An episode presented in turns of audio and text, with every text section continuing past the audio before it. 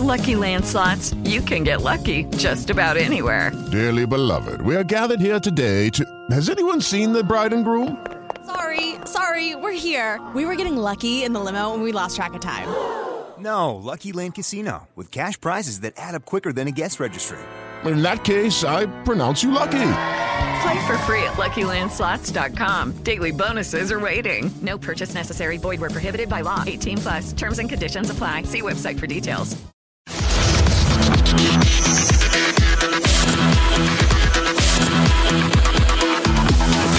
Bate pronto. Oferecimento Paribate. Apostas esportivas. Eles jogam, você ganha. Boa tarde, estamos começando o bate-pronto desta quinta-feira, dia 29 de fevereiro, um dia que nem sempre temos no nosso calendário, dia 29 de fevereiro de 2024, após uma rodada, não uma rodada completa, mas dois jogos do Campeonato Paulista, dois jogos adiados, o jogo do Palmeiras, o jogo do São Paulo, foram adiados por causa da decisão da Supercopa do Brasil, mas vamos falar de outros assuntos também no programa, falar do Botafogo, que ontem passou de fase na Libertadores com uma goleada para cima do Aurora da Bolívia, agora vai ter um Botafogo e Bragantino na próxima fase, valendo uma vaga na fase de grupos, só um dos dois times brasileiros avançam para a fase de grupos da Libertadores. Vamos falar, claro, também de Flamengo, Corinthians, tem bastante assunto aqui no Bate-Pronto, amanhã tem convocação da Seleção Brasileira, inclusive, né, uma da tarde a convocação, a primeira do Dorival Júnior. Tá aqui comigo Vanderlei Nogueira e vamos começar falando do Palmeiras, né? O Palmeiras que jogou mais cedo ontem, venceu a Portuguesa por 2 a 0, era um jogo atrasado. Com isso, o Palmeiras assumiu a liderança geral do Campeonato Paulista, está invicto, é o melhor time da competição, ultrapassou o Santos que tinha mais pontos, mas tinha mais pontos, mas tinha um jogo a mais. E ontem 2 a 0 para o Palmeiras, Vanderlei uma vitória, acho que dentro do esperado, né? Mas um jogo em que não foi tão fácil para o Palmeiras. Inclusive, a portuguesa reclama muito da arbitragem. Não foi uma vitória tão tranquila, né? Boa tarde, Vanderlei. Boa tarde, Bruno. Boa tarde a todos vocês que nos acompanham. O Palmeiras não jogou bem.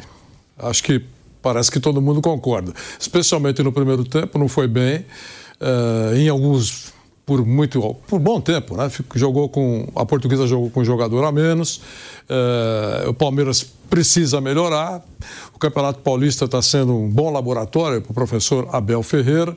O time está invicto, continua sendo o time a ser batido, o técnico a ser vencido. Tem todo esse, esse cenário uh, quando o Palmeiras participa de alguma competição tem tido sucesso nos últimos tempos, mas ontem não foi bem. Deu a lógica, ganhou, com, digamos, com facilidade. De quando em quando a portuguesa deu uma encaixada aí em um ataque perigoso, mas uh, sem nenhuma chance de passar pelo Palmeiras ou de, de, de fazer o Palmeiras tropeçar, empatar, por exemplo.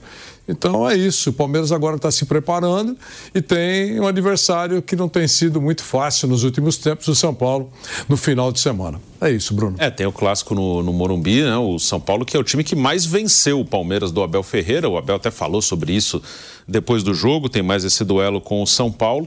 Ontem uma vitória por 2 a 0 e o Flaco Lopes marcou de novo, né? O Flaco Lopes tem sido um destaque do Palmeiras nessa temporada, artilheiro. Isso foi isso mesmo, ele igualou o De La Torre do Mirassol com o gol de ontem. Agora ele é artilheiro também do campeonato, junto com o jogador do Mirassol, é o Flaco Lopes, que eh, chegou em 2022, chegou no meio do ano, contratação cara do Lanús não se firmou até agora, teve algum outro momento. Ele chegou a ter uma sequência de quatro jogos seguidos marcando gol no, entre a final do Paulista, o comecinho do Brasileiro do ano passado mas nunca firmou como titular, né? E agora parece que o argentino vai ganhando seu espaço, né? Parece que finalmente o Flaco Lopes é, vai se tornando um titular do Palmeiras, pelo investimento, pelo tamanho do investimento feito pelo Palmeiras, esperava-se isso dele. O Flaco Lopes, esse ano é um ano que ele realmente vai se acertar, vai ser um jogador importante para o Palmeiras, o Flaco. Ontem que jogou ao lado do Hendrick mais uma vez, né? O Hendrick que vai embora no meio do ano. Você acha, Vanderlei, que o argentino vai ser, vai ser, vai ser um ano que ele será finalmente um titular, um cara importante para o Palmeiras? É possível, né? A gente tem que aguardar um pouquinho. É tudo muito. É, você já usa isso muito. Tudo para cima, para baixo, com uma rapidez espetacular, né? Ontem eu estava ouvindo alguém falar que o Hendrick já pode ser é, esquecido, é, que o, o Veiga também não é tudo isso. Sabe como é que é? é não tem, não tem nenhuma chance de ser assim. É, o Palmeiras está jogando cruzamentos. É, é, é, bom no cabeceio o Flaco, ele tem usado, você tem que levar em conta os adversários, eles não tá, ele não está enfrentando o Manchester. Então, eu acho que definir como, olha, extremamente é, importante é ele mais 10 no Palmeiras, por exemplo, eu acho que é um exagero. Eu acho que ele está tendo espaço e está aproveitando. É muito bom. E com relação a. Ah, agora não precisa mais correr atrás de reforços, porque está aí a prova que é, não há necessidade com essa prova ou sem essa prova, eu sempre disse que o Palmeiras não precisa sair loucamente no mercado pra, com cheque na mão para contratar. Não precisa, não tem essa, não precisa dessa obsessão para contratar. Faz tempo que o treinador está encontrando alternativas com o elenco, bom elenco, muito bom elenco que ele tem. De quando em quando aparece uma oportunidade, tem dinheiro em caixa, razoavelmente, não é uma fartura, mas está bem ajeitado, pode até trazer um reforço, mas ou, ou, ou contrata ou será o caos, eu não concordo. É, isso aí também acho que é bem exagerado. Flávio Prado também está aqui com a gente. É, boa tarde, falando, a gente está falando do Palmeiras, que ontem venceu, líder invicto do Campeonato Paulista. Aliás, o Palmeiras não perde um jogo de primeira fase de Campeonato Paulista desde 2021. Né? O Palmeiras, se fechar, ele tem mais dois jogos, se ele fechar essa fase sem derrotas, serão três anos consecutivos sem perder um jogo em fase de classificação, fase inicial do Campeonato Paulista. Tem clássico com São Paulo no domingo para você, o Palmeiras, ele está muito à frente dos seus adversários. São Paulo é um time que de vez em quando incomoda o Palmeiras. Até pensando nesse clássico, o São Paulo, o Palmeiras é um time hoje muito distante de Corinthians, Santos, São Paulo. E o São Paulo pode de novo incomodar o Palmeiras? Boa tarde, Bruno. Boa tarde, amigos. Olha, o, o Palmeiras está realmente muito à frente dos outros, muito, mas muito à frente. Agora, num jogo só pode acontecer. O, inclusive, ontem o, o Abel Ferreira falou que o São Paulo, eu não levo sorte contra o São Paulo, ele disse. E realmente é uma coisa histórica. O time que mais incomoda o Palmeiras em qualquer tempo, em toda a história, é o, o, o São Paulo. É, é, da mesma forma que o Corinthians incomoda o São Paulo e o, e o, Palmeiras incomoda o Corinthians. Isso é histórico, é tradicional. Então, no jogo de domingo, para mim, o Palmeiras é sempre favorito. Aqui em São Paulo, acho que está muito à frente dos outros há muito tempo. É, tanto se fala, três anos que ele não perde e vai ficar assim. E se levar a sério, ganha o Campeonato Brasileiro também. Mas num jogo único pode acontecer. Domingo São Paulo pode conseguir alguma coisa contra o Palmeiras. Acho difícil. Acho que o Palmeiras é bem favorito, deve ganhar o jogo e ele sobra, sim. Ele sobra. Sobre essa história do Flaco, o Flaco é bom jogador, mas não tem nada a ver com o Hendrick, né? Vai ter que mudar a maneira de jogar. Tanto que eu tenho falado que o se eu fosse o Abel, eu começava a usar menos o Hendrick, porque o Hendrick está fora, o Hendrick não é mais do Palmeiras. Se ele montar o time em cima do Hendrick, ele não vai ter um jogador desse nível. Nem que abra o mercado e vá atrás. Tá, o Palmeiras abriu o mercado e quer contratar um jogador pro lugar do Hendrick. Quem? O Hendrick é um extra sério, tanto que ele custou o que custou, porque ele é extra sério, porque não existe Hendricks no mercado. Então, o, o Flaco é um. Eu sempre achei, né? Desde que ele entrou. Desde que ele você elogiou bastante nos primeiros jogos dele. Sempre, sempre. Ele, jogar bem. Ele, sempre achou um jogo. Depois ele parece. Deve ter, a gente não tem contato, deve ter tido alguma dificuldade de adaptação ao clube, à cidade e tal. Mas ele é um jogador de muito bom nível. Ele vai ser, vai ser útil ao Palmeiras, sim. Mas não é outro Hendrick, é outro papo, é outra conversa. É outro tipo de jogador mas que pode ser útil ao Palmeiras. Teve até um jogo que é marcante ali, que o, o Flaco vinha bem. Tem um jogo que eu acho que marca um pouco a, a, a passagem dele, que acho que a partir daí, não sei. É, ele pode ter sentido alguma coisa e, e, aí ele caiu de produção, perdeu um pouco da confiança, que foi o jogo com o Atlético Paranaense lá na Arena, na semifinal da Libertadores, 2022 ele estava jogando como titular, algum, tava, tinha algum jogador lesionado. O Rony chegou a machucar, depois voltou, depois machucou. Nesse jogo, o Scarpa estava suspenso. Aí ele trouxe o, o Veiga, estava com o Veiga, ele pôs Dudu, Rony nas pontas e o Flaco de centroavante. E logo no início do jogo, ele teve uma chance assim claríssima para fazer o gol, para fazer um a 0 para o Palmeiras e ele perdeu. E aí o Palmeiras perdeu aquele jogo, depois na volta acabou eliminado da Libertadores. Acho que a partir daquele jogo ele teve uma queda ali, talvez. Ele vinha bem mesmo, ele, ele vinha fazendo gols, ele vinha bem, ele começa, começa bem. Ele tem uma queda depois dessa semifinal. E aí teve um outro momento, até citei aqui no início, teve um momento ali na final com o Água Santa, depois jogo com o Bolívar, depois estreia no Brasileiro com o Cuiabá. Ele fez gol quatro jogos seguidos, mas depois não deu sequência. Né? Mas ele pode ter caído a confiança. A gente tem até os números do Flaco Lopes, uma comparação né, da temporada passada e desta temporada do, do atacante argentino. Flaco Lopes na equipe do Palmeiras. Temos a arte aí dos números é, do Flaco Lopes. 2023, comparando a temporada 2023 com esse comecinho de 2024. Né? Em 2023 ele participou de 40 jogos, sendo 12 como titular e fez oito gols. Né? Em 40 jogos, 12 titular, como titular, oito gols. Esse ano, em apenas 10 jogos, sendo oito como titular, ele já fez sete gols. Então, esse, esse ano vai com um quarto dos jogos do ano passado, ele já tem quase o mesmo número de gols. Né? De 40 para 10, ele já fez 7, e no ano passado, em 40, ele fez 8. Esse ano, ele fez 7 em 10. Né? Então, é bem diferente. Há um lugar em aberto. O ataque do Palmeiras vai ter, um, vai ter alguém que vai ter que jogar no lugar do Hendrick. O que eu só fico assim é pessoas preocupando, vai substituir o Hendrick. Depende, vai ter um lugar no ataque no lugar do Hendrick. Mas não é o Hendrick, é outra coisa, é outro tipo de jogo. O Abel vai ter que preparar um outro time. A chegada do, com o Flaco Lopes, o momento final com o Flaco Lopes, é muito diferente do momento final com o Hendrick. Por isso que eu falo toda hora, não adianta contar com o estilo Hendrick para jogar. Primeiro, porque não tem Hendrick. Segundo, porque não tem ninguém com o nível do Hendrick, o jeito de jogar do Hendrick. Então é muito complicado. Não poderia dar uma licença não remunerada para o Hendrick, para ele ir embora para Madrid? É, porque desse, nesse cenário, você vai ficar com um jogador extraordinário, Uh, praticamente, se seguir essa linha, de que você não precisa utilizar porque você tem que preparar o time sem o Hendrick, é, é, verdade, na metade do ano, ou até antes, porque tem seleção, esse negócio todo, tudo isso é verdade.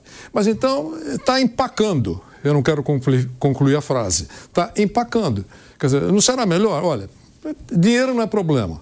Não vai precisar uh, buscar o, o salário-desemprego. Né? Então, sabe, vai para Madrid respirar a cidade, conhecer onde vai trabalhar, é, uma licença não remunerada para que ele faça turismo, entre aspas, indo embora. Nessa linha que você está falando, você ficar com um jogador desse no banco, na primeira bola que não foi, que não foi para o gol, a, o distinto público vai pedir o Hendrick. Aí já entra em rota de colisão. É que ele é... tem jogado, né? Tem, é que... O Abel tem colocado. Né? Então, né? mas é, é, é, que o Flávio está tá dizendo que é, é, tem que preparar. Eu concordo que vai ficar sem ele. Mas se, se, ter por ter lá, ele vai enferrujar. Se eu fosse o Real Madrid, que tão preocupado, o Real Madrid, não foi o Real Madrid que, que, que pediu que ele fosse para esse mico pré-olímpico? Então, se está tão preocupado com o Hendrick, o Real Madrid deveria até sugerir isso. Olha, deixa ele chegar aqui, ele, ele não, não, vale, não pode jogar. Mas dá uma licencinha para ele, fica assistindo o treino, conversa com o Ancelotti, vai almoçar com o Rodrigo, entendeu? É, é isso que eu acho. Agora, se tem o Hendrick com esse talento todo, tem que usar. Eu acho que é um desperdício, enferruja. Como técnico de seleção enferruja, jogador que fica no banco e não joga muito, enferruja também. É isso que eu acho. Mas, Vanderlei, eu concordo, pior que eu, eu concordo com você. Se você tem o cara. Estamos discutindo por quê? É porque é um programa de debate. não, mas olha só, é, eu entendo totalmente o que você está falando e concordo. O Hendrick, ele está no elenco. Como é que você não vai usar? Um jogador talentoso, um jogador que provavelmente vai fazer história na Europa e que o palmeirense vai ver agora, mas não vai ver nunca mais. Só se quando ele ficar velhinho, se ele quiser voltar, prestar uma homenagem ao Palmeiras e tal. Estamos falando dentro da normalidade. Se Deus quiser, haverá normalidade. O futebol não é assim, a vida não é assim, né? Mas dentro do normal, entre que vai ser um sucesso na Europa, vai virar um jogador de seleção, jogador de Copa e lá, com seus 35, 38, ah, vou jogar um pouquinho no Palmeiras e tal. Então agora ou nunca. O problema são duas equações difíceis. O problema é que hoje o Palmeiras não tem, nem o Palmeiras nem ninguém, tem um jogador do nível do Hendrick. E ele vai embora. E as grandes competições serão disputadas no segundo semestre, exatamente quando ele não está aí. E o Palmeiras, trabalhando em função do Hendrick, que foi por isso que ele ganhou, o Abel demorou demais para mexer, senão talvez tivesse vencido a Libertadores. Essa é culpa do Abel do ano passado. O Palmeiras demorou para colocar o Hendrick e quando coloca, vira o Campeonato Brasileiro. Inclusive o famoso jogo do Botafogo, que é um divisor de águas, ele fala, passa a bola, mano, mete pra ele, né? Passa em mim, lembra? O Hendrick fazia esse gesto. O Hendrick muda aquilo lá. Esse jogador não existe mais no Palmeiras. Ele está aí, mas por alguns meses para campeonatos menores. Dá nada para o Palmeiras ganhar campeonato paulista ou não ganhar. Não, nada, não faz diferença nenhuma. Então, você, você não precisa do Hendrick para ganhar o Campeonato Paulista. O Palmeiras está muito acima de um Hendrick no Campeonato Paulista. É muito melhor que os outros. Se ele levar a sério, ele ganha o campeonato fácil, com Hendrick ou sem Hendrick. Por outro lado, entra que é jogador do Palmeiras. Aí você vai fazer o quê? Você não vai pôr o Hendrick? Vão xingar até o Abel, que eles adoram, eles vão xingar, porque não botou o Hendrick. Mas, mas ele, como é que ele vai preparar o time com o Hendrick, sabendo que ele não tem o Hendrick, sabendo que ele não tem um jogador do, com a característica do Hendrick? Então a presença ele vai ter que fazer do outro Hendrick- time. Então a presença do Hendrick atrapalha. Falar isso é pedir pra ser xingado. Mas de uma certa forma. E olha quem tá falando, é o cara. eu- eu tenho- duvido que alguém goste mais do Não, do que eu. você tá falando Mas com na outro. realidade, Vanderlei, hoje é um mico pro Palmeiras. é É complicado pro Palmeiras. Então, libera. Palmeiras, melhor jogador do time. Não estará no time ano que vem. Não tem jogador do nível dele para substituí-lo no, no, no segundo semestre, quando começa o futebol brasileiro de verdade. Libertadores, Campeonato Brasileiro e tal. Ele tem esse jogador pro Campeonato Paulista, que é o quê? Pré-temporada, o Palmeiras preparar o time para as grandes competições. Mas ele está aqui. Então, Como a- é que você não vai usar? Vai usar. Tá, e aí você começa a preparação do time de verdade quando os campeonatos já estiverem rolando. quando ele entra no time, ele desprepara o time. O time que vai jogar o segundo semestre, sim. Ele não vai estar aí. Então, diante disso, para o distinto público, é, por que não? Já que se o Abel pensa dessa maneira, a gente não, Não, sabe. não sei né? se ele pensa, tô falando eu. Pelo amor de Deus, você é Flávio são Prado. as Nossas opiniões. E se me eu não tô nem Claro. aí. Não, Aliás, nossa- dá engajamento. Pode xingar à Não, vontade. não, e aparentemente ele pensa. Eu não estou contra, eu só estou dizendo assim: se ele pensa, É. se o professor Abel pensa dessa maneira, pô, seria genial, não seria genial? Olha, vamos preparar o time que será o time do Palmeiras nesse ano. A gente não pode contar nos grandes momentos com o Hendrick. Então nós vamos preparar o time porque o Hendrick não é mais nosso. Já não mais nos E pertence. mais uma coisinha só, mais um pepininho. Tia Leila vai falar assim, ô bonitão, se ele jogar, eu ganho bônus. Se ele fizer gol, eu ganho Sim. bônus. Tem mais isso ainda. Ele jogando, ele vai deitar. Outro dia o Palmeiras ganhou mais 2 milhões e meio de dólares. aí. isso aí. Ele atingiu uma meta. Ou seja, se ele jogar, ele vai deitar, porque ele é muito melhor que os outros. Num campeonato molezinha, as metas vão sendo aumentadas. Vai entrar o dinheiro. A tia Leila fala: ah, você quer emprestar o cara que me dá dinheiro, que me dá bônus. Olha que, que coisa maluca. O que precisava acabar é com essa hipocrisia, essa bobagem, essa besteira de proibir o cara de ir embora. O cara tá vendido, vai embora. O pai autorizou, a mãe autorizou, tá tudo. ele vai fazer um trabalho legal, regular na Europa. Deixa o cara embora, pô. Por que tá enrolando a vida do cara um ano e meio? Eu acho que o fato de impedir e limitar por idade é, uma, é, um, é, é um instrumento de controle. Eu, eu não estou contra isso. Ah, eu- tô dizendo- não, mas eu não estou contra isso. Agora, nesse caso, nós estamos falando de um cara fora de série. Nesse caso específico, não pode fazer isso porque o técnico está treinando o time, preparando o time, usando esse período como laboratório para o restante da, da temporada. O Flávio está falando que todos os outros campeonatos é que interessam. Esse daqui ganhou, perdeu, está tudo certo. É a opinião do Flávio. Verdade. Eu dou um, um valor para essa conquista, mas não importa. Ele tem, ele, o raciocínio- outra- outro negócio. É outra conversa. O, o raciocínio do Flávio está certo. Então, tudo bem. Um jogador com esse talento, você está no banco lá, se ele é o Nogueirinha, está no banco, ele entra a cada 35 jogos, deixa o cara lá.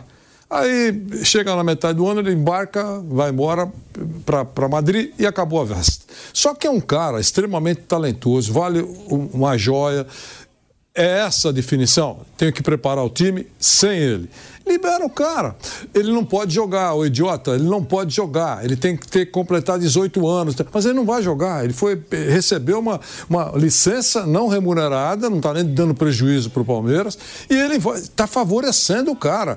Ele, daqui três meses, quatro meses vivendo lá, ele estará absolutamente en- enturmado com os novos companheiros, com a cidade até campeonato, jogos do Real Madrid, ele pode acompanhar de perto da tribuna. Deu para entender o que eu estou dizendo? Quer dizer, e pode ir até na casa dele, acho que isso não pode ser proibido, treinar.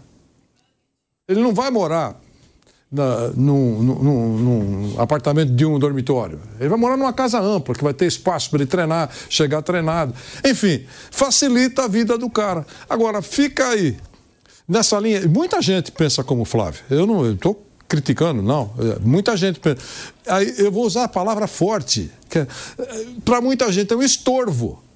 Ele está aí, mas não vai estar mais. Então não dá para treinar com ele, porque eh, de uma forma o Palmeiras joga com ele, o Flávio acabou de dizer, e com o Flaco Lopes, vai, joga de uma outra maneira. Mas o que vai pesar mesmo é essa outra maneira, porque o o Hendrick não vai estar aí. É isso que eu questiono. Ele namora.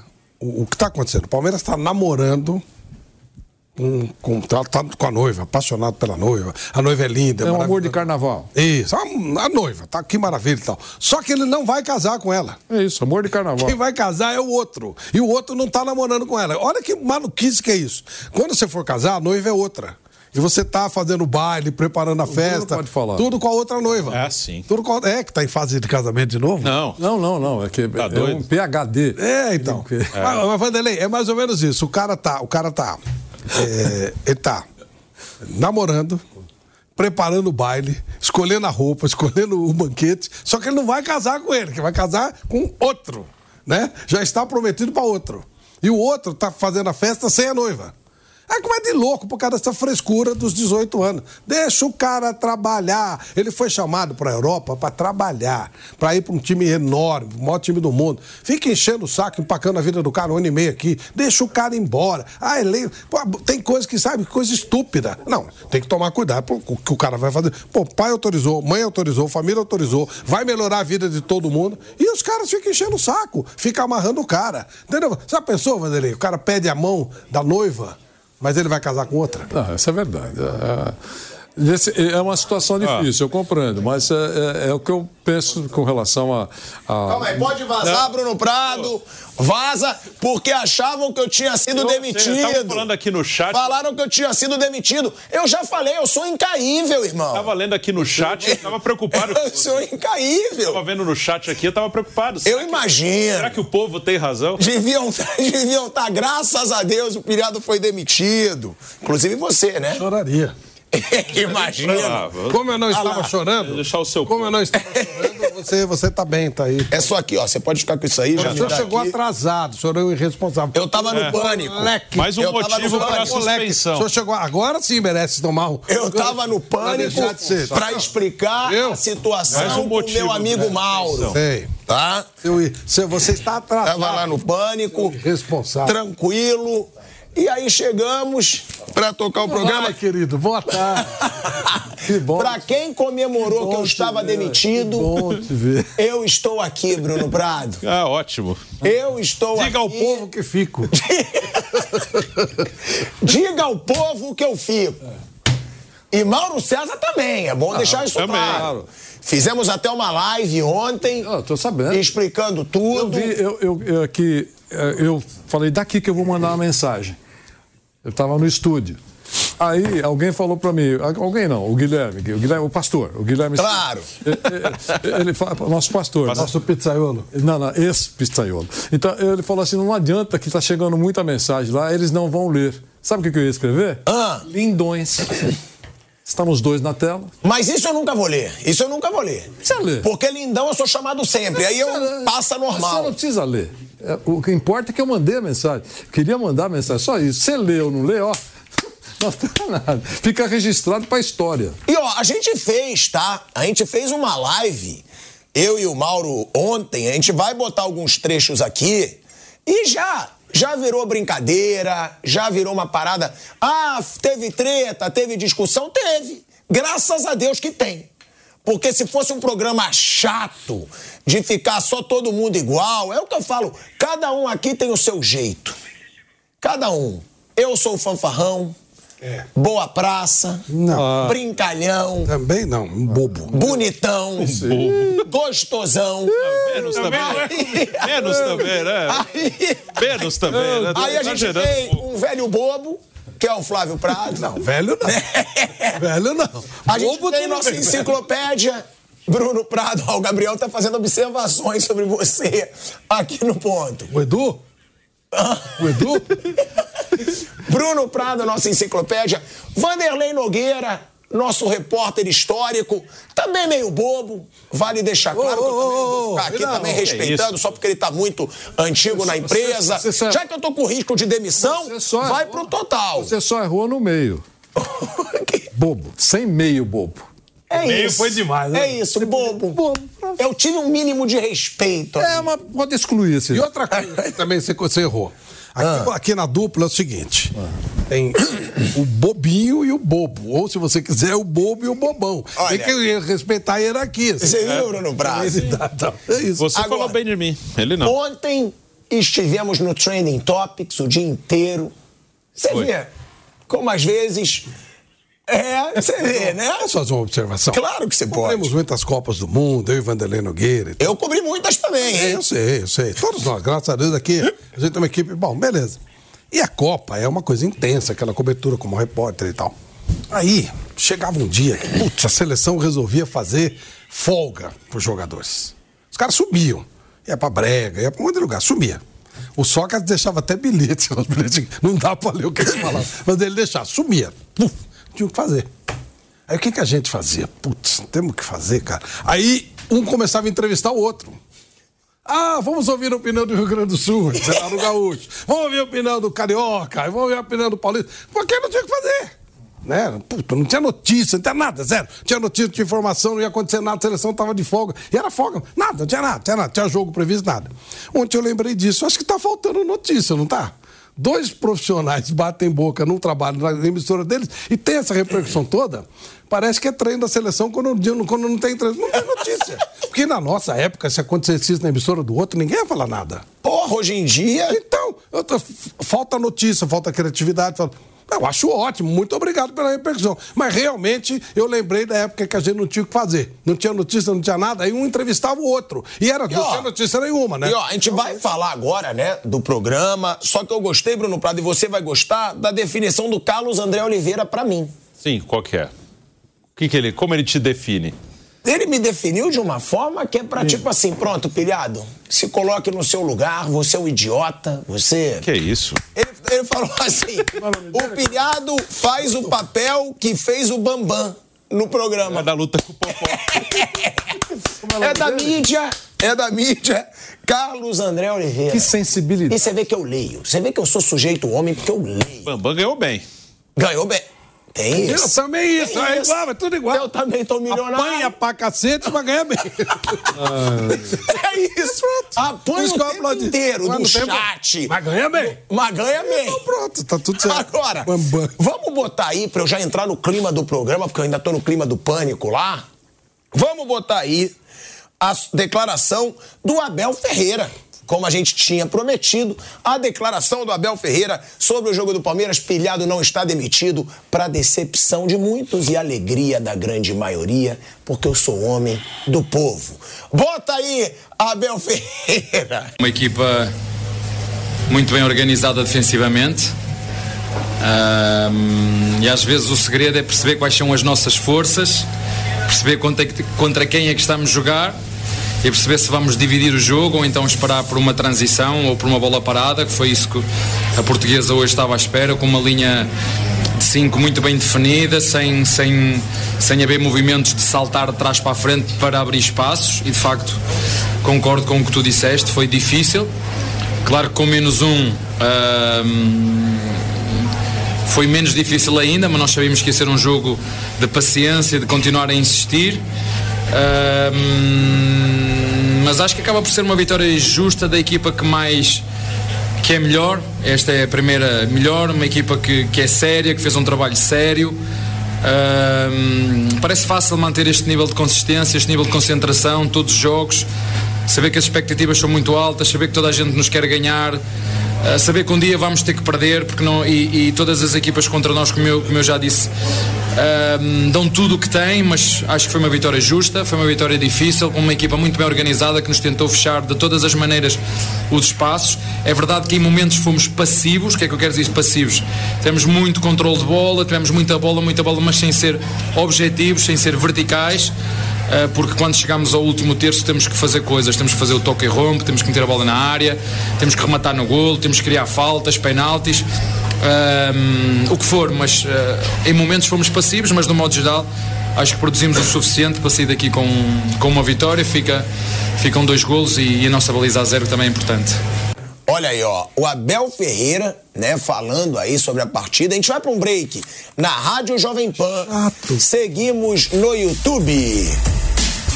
E aí a gente segue no YouTube, você tá me chamando de chato. Acabou de chegar, meu já amigão, pro programa. Meu amigão, vai ter que aturar, Você- eu sou você- incaível. você chega, Você viu, Bruno Prado? pro programa. Quando eu digo que eu sou incaível... Tava um papo tô diferente. Tava um papo diferente. Tava ele chega, faz um baita escândalo, conta uma baita história, interrompe o programa. Cara chato. Bruno Prado, Pois não. sobre a declaração de Abel Ferreira. Não, ele falou não foi um jogo tão fácil pro Palmeiras, né? O Palmeiras teve alguma dificuldade, conseguiu fazer o gol depois da expulsão do Vitor Andrade, que acho que até é uma expulsão discutível, eu acho que achei que foi exagerado.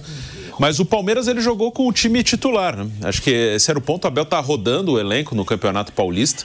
Ontem foi um time praticamente titular. Era o titular, né? Do jogo do Mirassol, ele só trocou o Richard Rios pelo Caio Paulista. né? O Gomes está machucado, então era o time titular do Palmeiras. É, tem o clássico domingo, mas depois vai ter uma semana inteira. Né? Depois do jogo São Paulo, ele tem uma semana para o último jogo da primeira fase do Paulista. Então acho que por isso que ele também não poupou muita gente. O Aníbal Moreno, todos os jogos até agora foram bons. E eu acho que é um cara que já virou titular do Palmeiras. É claro, ele, o Abel tem rodado, ele não está repetindo, nem repetiu o time nenhum jogo do Paulista. Mas esse é o argentino e o Abel Hello, it is Ryan, and I was on a flight the other day playing one of my favorite social spin slot games on chumbacasino.com. I looked over the person sitting next to me, and you know what they were doing? They were also playing Chumba Casino. Coincidence? I think not. Everybody's loving having fun with it. Chumba Casino is home to hundreds of casino style games that you can play for free anytime, anywhere, even at 30,000 feet. So sign up now at chumbacasino.com to claim your free welcome bonus. That's chumbacasino.com and live the Chumba life. No purchase necessary. VGW Group. Void were prohibited by law. See terms and conditions. 18 plus. ele de ontem de novo. É um cara que chegou e adaptou muito rápido. Assim. É um, eu acho que hoje o Aníbal já é um titular desse time do Palmeiras. É um cara que está muito à vontade. Não, não teve nenhuma dificuldade de se adaptar ao Palmeiras, não. Vai tirar quem? Acho que o Rios. Acho que ele vai jogar ali com Aníbal, Zé Rafael e Veiga. E aí depende. Ele pode usar três atacantes, ele pode usar três zagueiros. Ele tem variado. Ontem o Piquerez ficou de terceiro zagueiro e o Caio Paulista jogou de ala esquerdo. Né? Mas eu acho que numa formação com três no meio, que é como ele usa na maioria, eu acho que vai acabar tendo Aníbal, Zé Rafael e Rafael Veiga. Olha aí, ó, é um Palmeiras, né, que segue invicto. Segue invicto na temporada. É um Palmeiras que é um dos times mais fortes aí. Ele e o Flamengo. É. Que sempre são os que chegam como favoritos às competições. Ah, mas o Fluminense foi campeão da Libertadores. Ah, mas o Botafogo quase chegou no Brasileiro. O São Paulo foi campeão da Copa do Brasil. Sim. E é legal que tenham outros times brigando. Agora, sempre são esses que chegam como favoritos. E começam a temporada bem. Bem, o Flamengo do Tite sem sofrer gols, é também invicto com o time principal, é, o Palmeiras invicto, já classificado aí pro Campeonato Paulista, e é o favoritíssimo, né? Pro título do Campeonato Paulista. Eu sei que o momento do São Paulo é bom, é campeão da Copa do Brasil, é um time que vem construindo aquela situa- situação de freguesia com o Palmeiras, quando se fala em mata-mata, ganhou os últimos três. Mas o Palmeiras é favorito, né, Wander? Sempre. É sempre. O jogo pode mudar. É, Eu acho que a gen- a gente pode colocar que o Palmeiras, por exemplo, é exemplo do Flamengo, mas é o Palmeiras o tema, é um time que vai perder muito pouco na temporada. Vai perder? Eu acho que vai perder. Mas vai perder muito pouco na temporada. É exemplo do Flamengo. A gente vai voltando aqui pra Rádio Jovem Pan. Impressionante. De volta, hein? De volta à Rádio Jovem Pan, agora na rádio e no YouTube. Vanderlei Nogueira falando sobre essa situação do Palmeiras. O momento do São Paulo é maravilhoso, sim. O Santos tá bem no Paulista, sim. Mas o Palmeiras hoje é favorito em toda a competição que entra. É, Quem fala, quem disser diferente, vai falar porque só para fazer um charminho, né? Porque é uma realidade. O, o Palmeiras aqui em São Paulo é o favorito em todas as suas partidas. Ele começa sempre como favorito. Tem o técnico a ser batido, é o time a ser vencido, ele está invicto, tem menos problemas do que os adversários, tem um elenco bom que se conhece. O, tra- o trabalho do técnico vai para o seu quarto ano. Veja a diferença. Qua- Quarto ano, eu estou colocando aqui o Flamengo no mesmo pacote, porque é um time que está invicto, mas é um pouco diferente a situação. O técnico é muito bom, mas acabou de chegar. E Qual é a diferença então? A diferença é que o elenco, o elenco do Flamengo é melhor tecnicamente do que o elenco do Palmeiras, a meu ver. Então isso compensa, imagino, ah, por enquanto, o, o menor tempo de trabalho do treinador. Mas os dois são muito fortes. O, o Flamengo é a mesma coisa, raramente vai perder na temporada, a meu ver.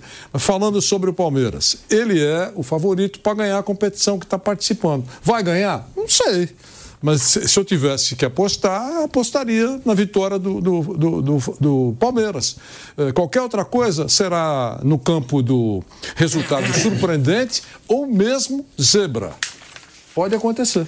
Agora, Bruninho, eu vou dar moral que não merece. Hum. É para Pedro Henrique Speber, sei lá como é que é o nome é. dele. Pedro Henrique Sperma, acho que é Sperma. Sperber. Hã? Escaleira, Pedro Escaleira. Bom, vamos lá. Tem um clube, só um clube, que tem aproveitamento melhor que Flamengo e Palmeiras é, eu, nos eu, estaduais. Eu estava vendo essa lista aí, quando eu estava sentado aí no seu lugar. Eu, eu falei, quem fez o roteiro? é por isso.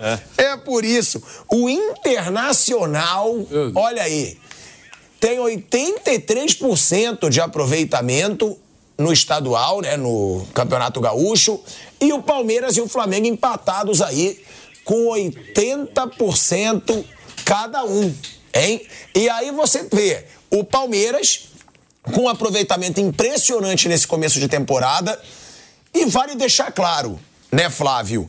É um Palmeiras que joga junto há três anos. Esse time, a base do Palmeiras e o treinador, joga junto há três anos. Três anos. Então, sempre vai ser mais forte, sempre vai lidar melhor com pressão. Foi assim ano passado, o Botafogo foi sentindo, sentindo, sentindo e o Palmeiras atropelou. Você sempre fala que o Palmeiras é favoritíssimo. Agora, o começo de temporada do Palmeiras torna o Palmeiras ainda mais favorito. É, Penaldo, e tem um fator importante que pode parecer uma bobagem, mas não é. Ele paga em dia. Tem mais isso também. que os outros não pagam. São Paulo não paga em dia não. hoje? São Paulo não paga tudo em dia, não.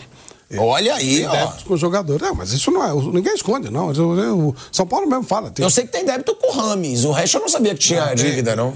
É, tem, tem, tem, tem, tem parte, parte de, de direitos de, imagem. imagem. Bom, enfim, o Corinthians ele nem fala, né? Porque enfim, é, é, o, o favoritismo. Quem está incomodando mais o Palmeiras, no meu entender, é o Santos, que faz uma campanha surpreendente e também está tá complicada a vida do Santos, está tentando sair do buraco. Mas o Palmeiras é diferente, ele está num caso à parte. Se ele jogar um pouquinho, um pouquinho só sério, ele ganha o campeonato. Ele é muito melhor que os outros. Muito melhor. Está num, tá num outro nível. Ele tá no Palmeiras está aqui sozinho e depois você pode escolher quem é o segundo. Não, o segundo é o São Paulo, o segundo é o Santos, eventualmente com boa vontade, segundo é o Corinthians. Mas não dá, não tem comparação. Não tem comparação. Dentro da normalidade, o Palmeiras ele joga sozinho, estadual. Duro não é, não é ganhar, duro é, é, é perder. Igual o Flamengo conseguiu ano passado. Conseguiu perder o estadual. Não tem, cara. Ano passado e retrasado. Mas é um absurdo. O Flamengo perdeu os dois pro Fluminense. É um absurdo. Eu acho o campeonato regional uma baba, acho que não, não muda nada, mas até por isso é muito tranquilo ganhar. Imagina, pô. Olha os adversários, tal do Nova Iguaçu. Então. Como é que pode perder um campeonato que o Nova Iguaçu é semifinalista? Aqui vai ter time que vai ficar de fora, vai entrar um time pequeno. Ah, gente, é muito fraquinho pô. pro nível desses times, é outro papo. Então, para mim, o Palmeiras ele corre sozinho, corre sozinho. Independentemente. Quer dizer, o São Paulo pode ganhar dele no jogo? Pode. Mas afinal são dois jogos. Então acho praticamente impossível. E agora, Bruno Prado, se ontem tivemos aqui o choque rei, hum. vamos ter também o choque rei dentro de campo. Sim. Porque ontem tivemos o choque rei aqui. É. é, ontem tivemos o choque rei e para ficar bem claro para todo mundo, tá? Que é até uma coisa que o Mauro pediu para eu deixar claro aqui hoje. Eu tô no programa hoje, amanhã eu vou pro Rio porque eu tenho que fazer uns exames. De novo? Eu vou, vou fazer uma cirurgia. Então vou até pedir aqui energia positiva para todo mundo. Eu sei Fica que vai vir muita negativa também. Fica tranquilo. Eu sei que vai vir muita negativa também. Fica tranquilo. Cachorro late, mas a caravana segue. É verdade, fica tranquilo. Vou passar por uma cirurgia, mas vai dar tudo certo se Deus quiser. Vou fazer os exames. Eu vou falar no ar. Eu vou falar no ar. Falar que o Pedro Henrique Speber tá falando que é hemorroida. Não é hemorroida.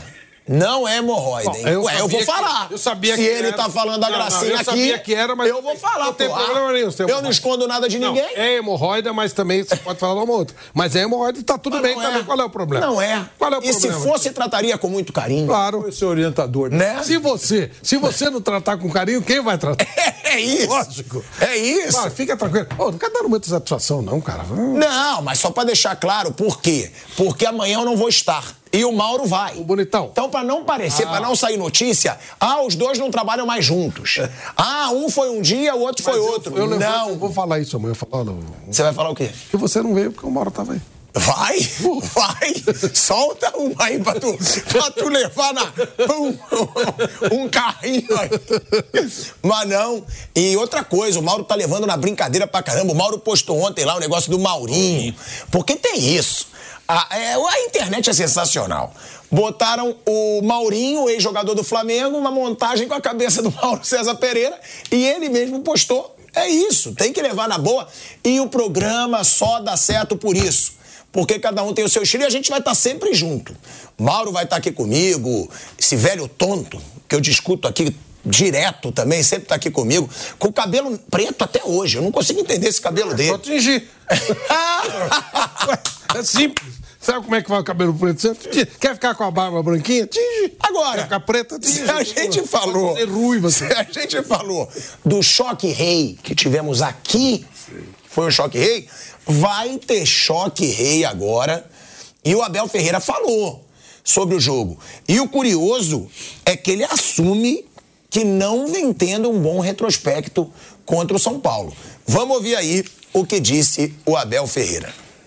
Não, não é um jogo como qualquer outro. Se disser estou a mentir, agora ah, esse foi um jogo em que o São Paulo foi melhor, foi mais competente. Ah, nos penaltis, sim, foi, foi, foi melhor e ganhou de forma justa. Faz parte do passado, já passaram não sei quantos jogos desse, desse momento. Ahm, sim, é verdade, o São Paulo é uma equipa histórica com um peso terrível. Ah, contra o Palmeiras joga sempre na sua máxima força e, e consegue exibições sempre muito consistentes. Ahm, eu particularmente não tenho tido muita, muita sorte contra o, o São Paulo, acho que é a equipa que mais vezes ganha a nossa equipa desde que eu sou treinador, tirando acho que a Libertadores de quando eu cheguei e uma outra outra hum, outro momento, mas como te disse, é um, sempre um jogo, é o Choque Rei, é um jogo a disputar em casa deles. Ah, sim, vale três pontos, a gente sabe que vale três pontos, mas uma coisa é o que se passou, onde o nosso adversário, como disse, foi competente, foi melhor, ganhou justamente. Ah, agora temos outro jogo que vale três pontos, nós sabemos que para vocês e para a nossa torcida e para as torcidas vale mais do que isso. Mas nós vamos procurar fazer o que sempre fazemos, prepararmos. Sabemos que o São Paulo ah, vai entrar na máxima força, todos focados, todos ligados, como tem sido sempre os nossos confrontos entre São Paulo e, e, e Palmeiras, e esperar, como sempre fazemos, procurar fazer um jogo consistente para que no final o Palmeiras possa. hum, possa ganhar, porque esse é o nosso, o nosso intuito. Agora, é sempre um, um jogo difícil e um jogo de tripla. Olha aí, ó. Essa é a declaração do Abel Ferreira, Flávio, sobre o choque rei, e ele assume que não vem tendo um bom retrospecto contra o São Paulo. Claro, é, é a principal pedra no sapato do Palmeiras, eu acho. É, o histórico São Paulo hoje. É histórico isso. Não é só hoje, não é histórico. O Ah, mas você Paulo- acredita nesse negócio de histórico? Cara, eu gostaria de não acreditar, mas você olha e você fala, por quê? Eu já vi vários times do São Paulo superiores ao Corinthians, joga o Corinthians, perde o Corinthians. Já vi vários times do Corinthians superiores ao Palmeiras, joga o Palmeiras, perde o Palmeiras. E já vi vários times do Palmeiras melhores que o São Paulo, como é o caso agora, e o São Paulo enche o saco. Eu não sei o que, que é, eu não sei. Tem quando o César Sampaio, quando trabalhava com a gente, falava assim, cara, eu odeio quando o Brasil joga com a França. Eu falei, por quê? Falou, a França ganha. Aí você começa a olhar, ganhou 100%, não, mas ganha, enche o saco, sabe? Sabe, sabe o tipo do adversário que enche o saco? Mas você jura que você acha que tem alguma coisa? Você acha que tem, que tem alguma energia, que o Não, time já entra em campo isso, com. Eu não sei. Que o time já entra em Acho campo é isso. sabendo Ah, dessa, isso sim, desse essa coisa de, puta, esses caras enchem o saco e tal. Isso tem. Isso o Sampaio falou, pô, vai jogar, pode jogar com a França, esses caras enchem o saco. É daí, sabe, já fica meio condicionado. Mas não, eu acho que é tipo de jogo, gente, eu não sei. Eu sei que o São Paulo, agora até que tá um pouquinho melhor, mas na draga que tava, encarava o Palmeiras. Ganhou um campeonato paulista do Palmeiras. Não tinha condição de ganhar, né? Se você fosse olhar. Assim, mas acho assim, o Palmeiras ele é muito melhor que os outros. Muito, não dá pra comparar Palmeiras e São Paulo hoje. Mas domingo ele pode ganhar? Pode, mas eu acho que o Palmeiras é favorito. Porque na Supercopa foi um jogo ruim. Vander, Bruno, foi um jogo ruim a Supercopa. Agora, na Copa do Brasil, o São Paulo jogou melhor que o Palmeiras os dois jogos. Então não é só esse negócio também de, ah, é histórico. Jogou. Soube jogar contra o Palmeiras. Será que esse São Paulo atual sabe enfrentar esse Palmeiras? Porque o Palmeiras não tem um retrospecto negativo contra ninguém. Eu acho que nem contra o Flamengo o Abel Ferreira tem retrospecto negativo. E contra o São Paulo, tem essa pedra no sapato. É, eu acho que pode ter no fundinho, na cabeça de cada um. São personagens diferentes, né? São jogadores mudam, os treinadores mudam, se você analisar em cima de retrospecto. Mas sempre tem comentários a respeito. Poxa, não dá certo contra eles. É, mas eu acho que não altera nada. Eu acho que é, é o jogo. Antes da bola rolar, existe um favorito? Existe é o Palmeiras. Por que, que ele é favorito? Porque tem um time melhor, está mais treinado, os jogadores se entendem mais, a qualidade do elenco do Palmeiras é melhor do que a qualidade do elenco do São Paulo. Uh, o técnico uh, tem mais história, né? eu estou sendo doce na, na, análise, na avaliação. Então, é isso. Agora, pode ganhar? Pode. pode ganhar. É clássico. Uh, para o São Paulo terá um sabor todo especial. Lembre-se, você vai enfrentar aquele time que tem que. É o time a ser batido. É, é, é tem, isso, isso basta. time pequeno enfrentando. Ele, o Abel falou que todos os times dão a vida. Todos os times dão a vida. É, é como se eles estivessem buscando um, um, um, um novo contrato, ser convidado pelo Palmeiras para ser contratado, por isso que jogam tanto. Ele já falou, não, não nessa. Mas isso aí, Vander, eu discordo um pouco de você. De mim? Que eu não acho o Palmeiras favorito dessa vez, não. Bom, tá bom. Porque o São Paulo vem incomodando muito o Palmeiras. É pelo menos igual, eu acho. Não é. Porque há muito tempo que o São Paulo joga bem contra o Palmeiras. A Supercopa não jogou. Não jogou. Agora. É difícil falar que o Palmeiras é favorito se o time do São Paulo encaixa tanto contra o Palmeiras. Não, o é jogo é, é aonde? Morumbi. Morumbi. Eu não acho o Palmeiras favorito. Então, pronto, tá bom. É a sua opinião. Não acho. Atenção, o Weslmar acabou de falar aqui que vai ter um clássico importante domingo, é verdade, de história, secular, tem tudo isso que ele falou, é verdade. Tem apoio da ele? Não, eu não falo pelo histórico, tá? Eu digo pelo retrospecto tá recente. Tá bom, pelo momento. Como o São Paulo joga em casa. Pelo momento. E encaixa tanto quanto o Palmeiras, eu não digo que o São Paulo é favorito. Mas eu não consigo. É que aí eu não posso ficar em cima do muro, que eu odeio quem fica em cima do muro. É eu acho o São Paulo um pouco favorito. O São eu Paulo, acho. É, São Paulo, não por jogar no Morumbi tá. e por ter essa confiança de estar tá rendendo bem contra o Palmeiras. Tá bom, é uma visão. Eu acho que o favorito é o Palmeiras, jogando fora de casa, sem nenhum problema, jogando no, no, no Morumbi contra o São Paulo. Ele é favorito uh, e, e, e pode perder, é outra conversa. Mas o favorito antes da bola rolar, para mim, é o Palmeiras. É isso. Bom, Bruno, tem favorito esse jogo? E é o que eu falo. Eu, aí eu falo, se fosse na Arena Palmeiras, para mim o favorito seria o Palmeiras. Como é no Morumbi, para mim o favorito é o São Paulo. Como o confronto é tão equilibrado e o São Paulo tem esse retrospecto melhor, qualquer campeonato eu digo. Ah, quem você acha favorito ao título da Libertadores? Palmeiras ou São Paulo? Palmeiras. Quem você acha favorito ao título do Campeonato Brasileiro? Palmeiras. Agora, no jogo, sendo no Morumbi com o retrospecto positivo do São Paulo, eu acho o São Paulo um pouco favorito. É, é um jogo. Eu coloco o Palmeiras porque eu acho o time Palmeiras melhor, mas eu entendo bem o que você quer dizer. Acho que tem jogo, tem jogo. São Paulo pode ganhar do Palmeiras, como ganhou algumas vezes nos últimos anos. Eu acho que o retrospecto recente ele tem um peso assim na parte emocional. Assim, o recente, esses caras que estão hoje no Palmeiras eles têm tido dificuldades em jogos com São Paulo. Então acho que eles entram com essa coisa. Esse time complica pra gente. A gente sempre tem dificuldade com eles. Mas eu coloco o Palmeiras por ser um time melhor. O São Paulo ganhou sete vezes do Palmeiras com o Abel. É, é disparado o time que mais ganhou. O segundo é o Flamengo, que eu acho que tem três, três ou quatro agora. Mas é, acho que são quatro vitórias do Flamengo, que ganhou aquele 3 a 0 lá com, agora, no fim do campeonato. São quatro vitórias do Flamengo, sete do São Paulo. Né? E, é, o São Paulo tem é, mais que tem três vitórias a mais do que o segundo que mais venceu o time do Abel. É, e tem umas pancadas, né? Que a gente fala bastante do retrospecto bom do São Paulo com o Palmeiras do Abel. Mas, assim, tem umas pancadas fortes também do Palmeiras com o Abel no São Paulo. Né? Tem o 4 a 0 da final do Paulista, tem o 3 a 0 na Libertadores, tem o 5 a 0 no brasileiro. É que poucos times conseguem incomodar tanto o Palmeiras, por isso tem esse destaque. Mas o Abel já goleou três vezes o São Paulo. Então é um jogo que há um equilíbrio, que normalmente não tem equilíbrio. Você pega Corinthians e Palmeiras, não tem equilíbrio nenhum nos últimos anos. Nos últimos 15 jogos, uma, uma vitória, vitória, do Corinthians. Então o São Paulo acaba destacando que ganhou sete vezes, mas há um equilíbrio. Assim, o Palmeiras já, com o Abel, já deu algumas pancadas bem fortes no São Paulo também. Bom, para mostrar que eu tô soltinho, apesar de ontem, para não acharem que eu tô meio preso. Você tá meio preso. Sim. Eu já vou te provocar, seu velho tonto. Eu tô achando que você tá meio preso. Você sabe por quê? Você sabe por que, que eu vou te provocar? Hum. Porque ontem, né, a gente tava falando aqui, Rames Rodrigues, Rames Rodrigues, assistência e um gol. Aquela euforia típica do pilhado quando acontece alguma coisa e o Rames voltou, pediu desculpa, fez gol, deixou a torcida esperançosa. Aí você, com toda a sua amargura, azedo como um limão, você fala na hora, não foi, Bruninho? Falou que não foi tudo isso. Cê- não. O Rames está gordo. Ah, isso ele falou. O Rames está acima Tá do gordo, peso. Falou. Gente, eu vi uma foto na internet que eu pedi pro PH botar no vídeo. Ele não tá gordo. Tá preocupado com o tanquinho.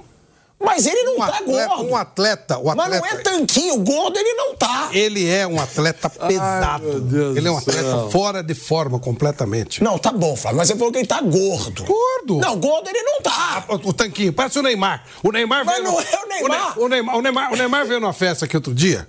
Gordo. Aí depois ele posta assim: estou fora de forma, eu não estou gordo. Mostra o tanquinho. Um atleta é mais que isso.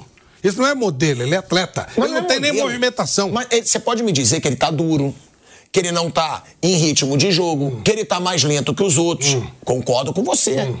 Mas gordo ele não tá, pô.